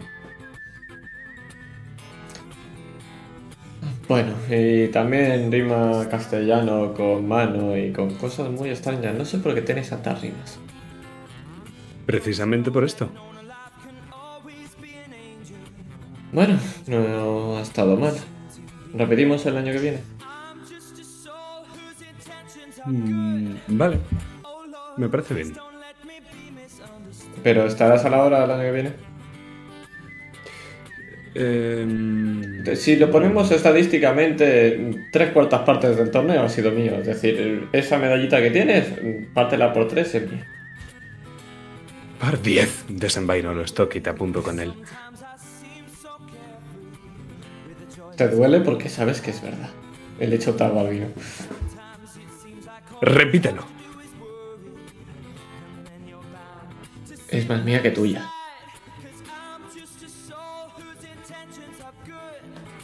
Estoco. me, me aparto y estocas el, el vino que estaba bebiendo y sale disparado.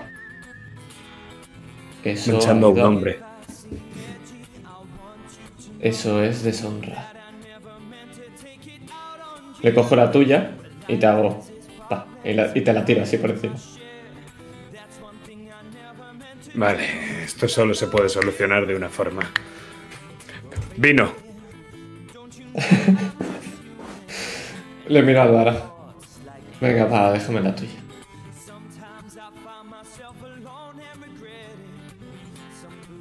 Ves como su pajita llena de babas se la pasa por su pierna, limpiándola.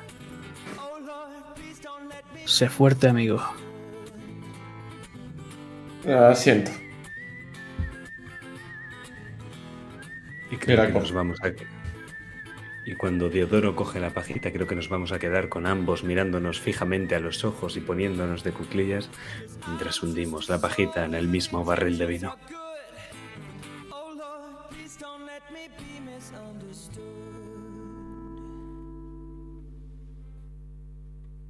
Gracias por jugar.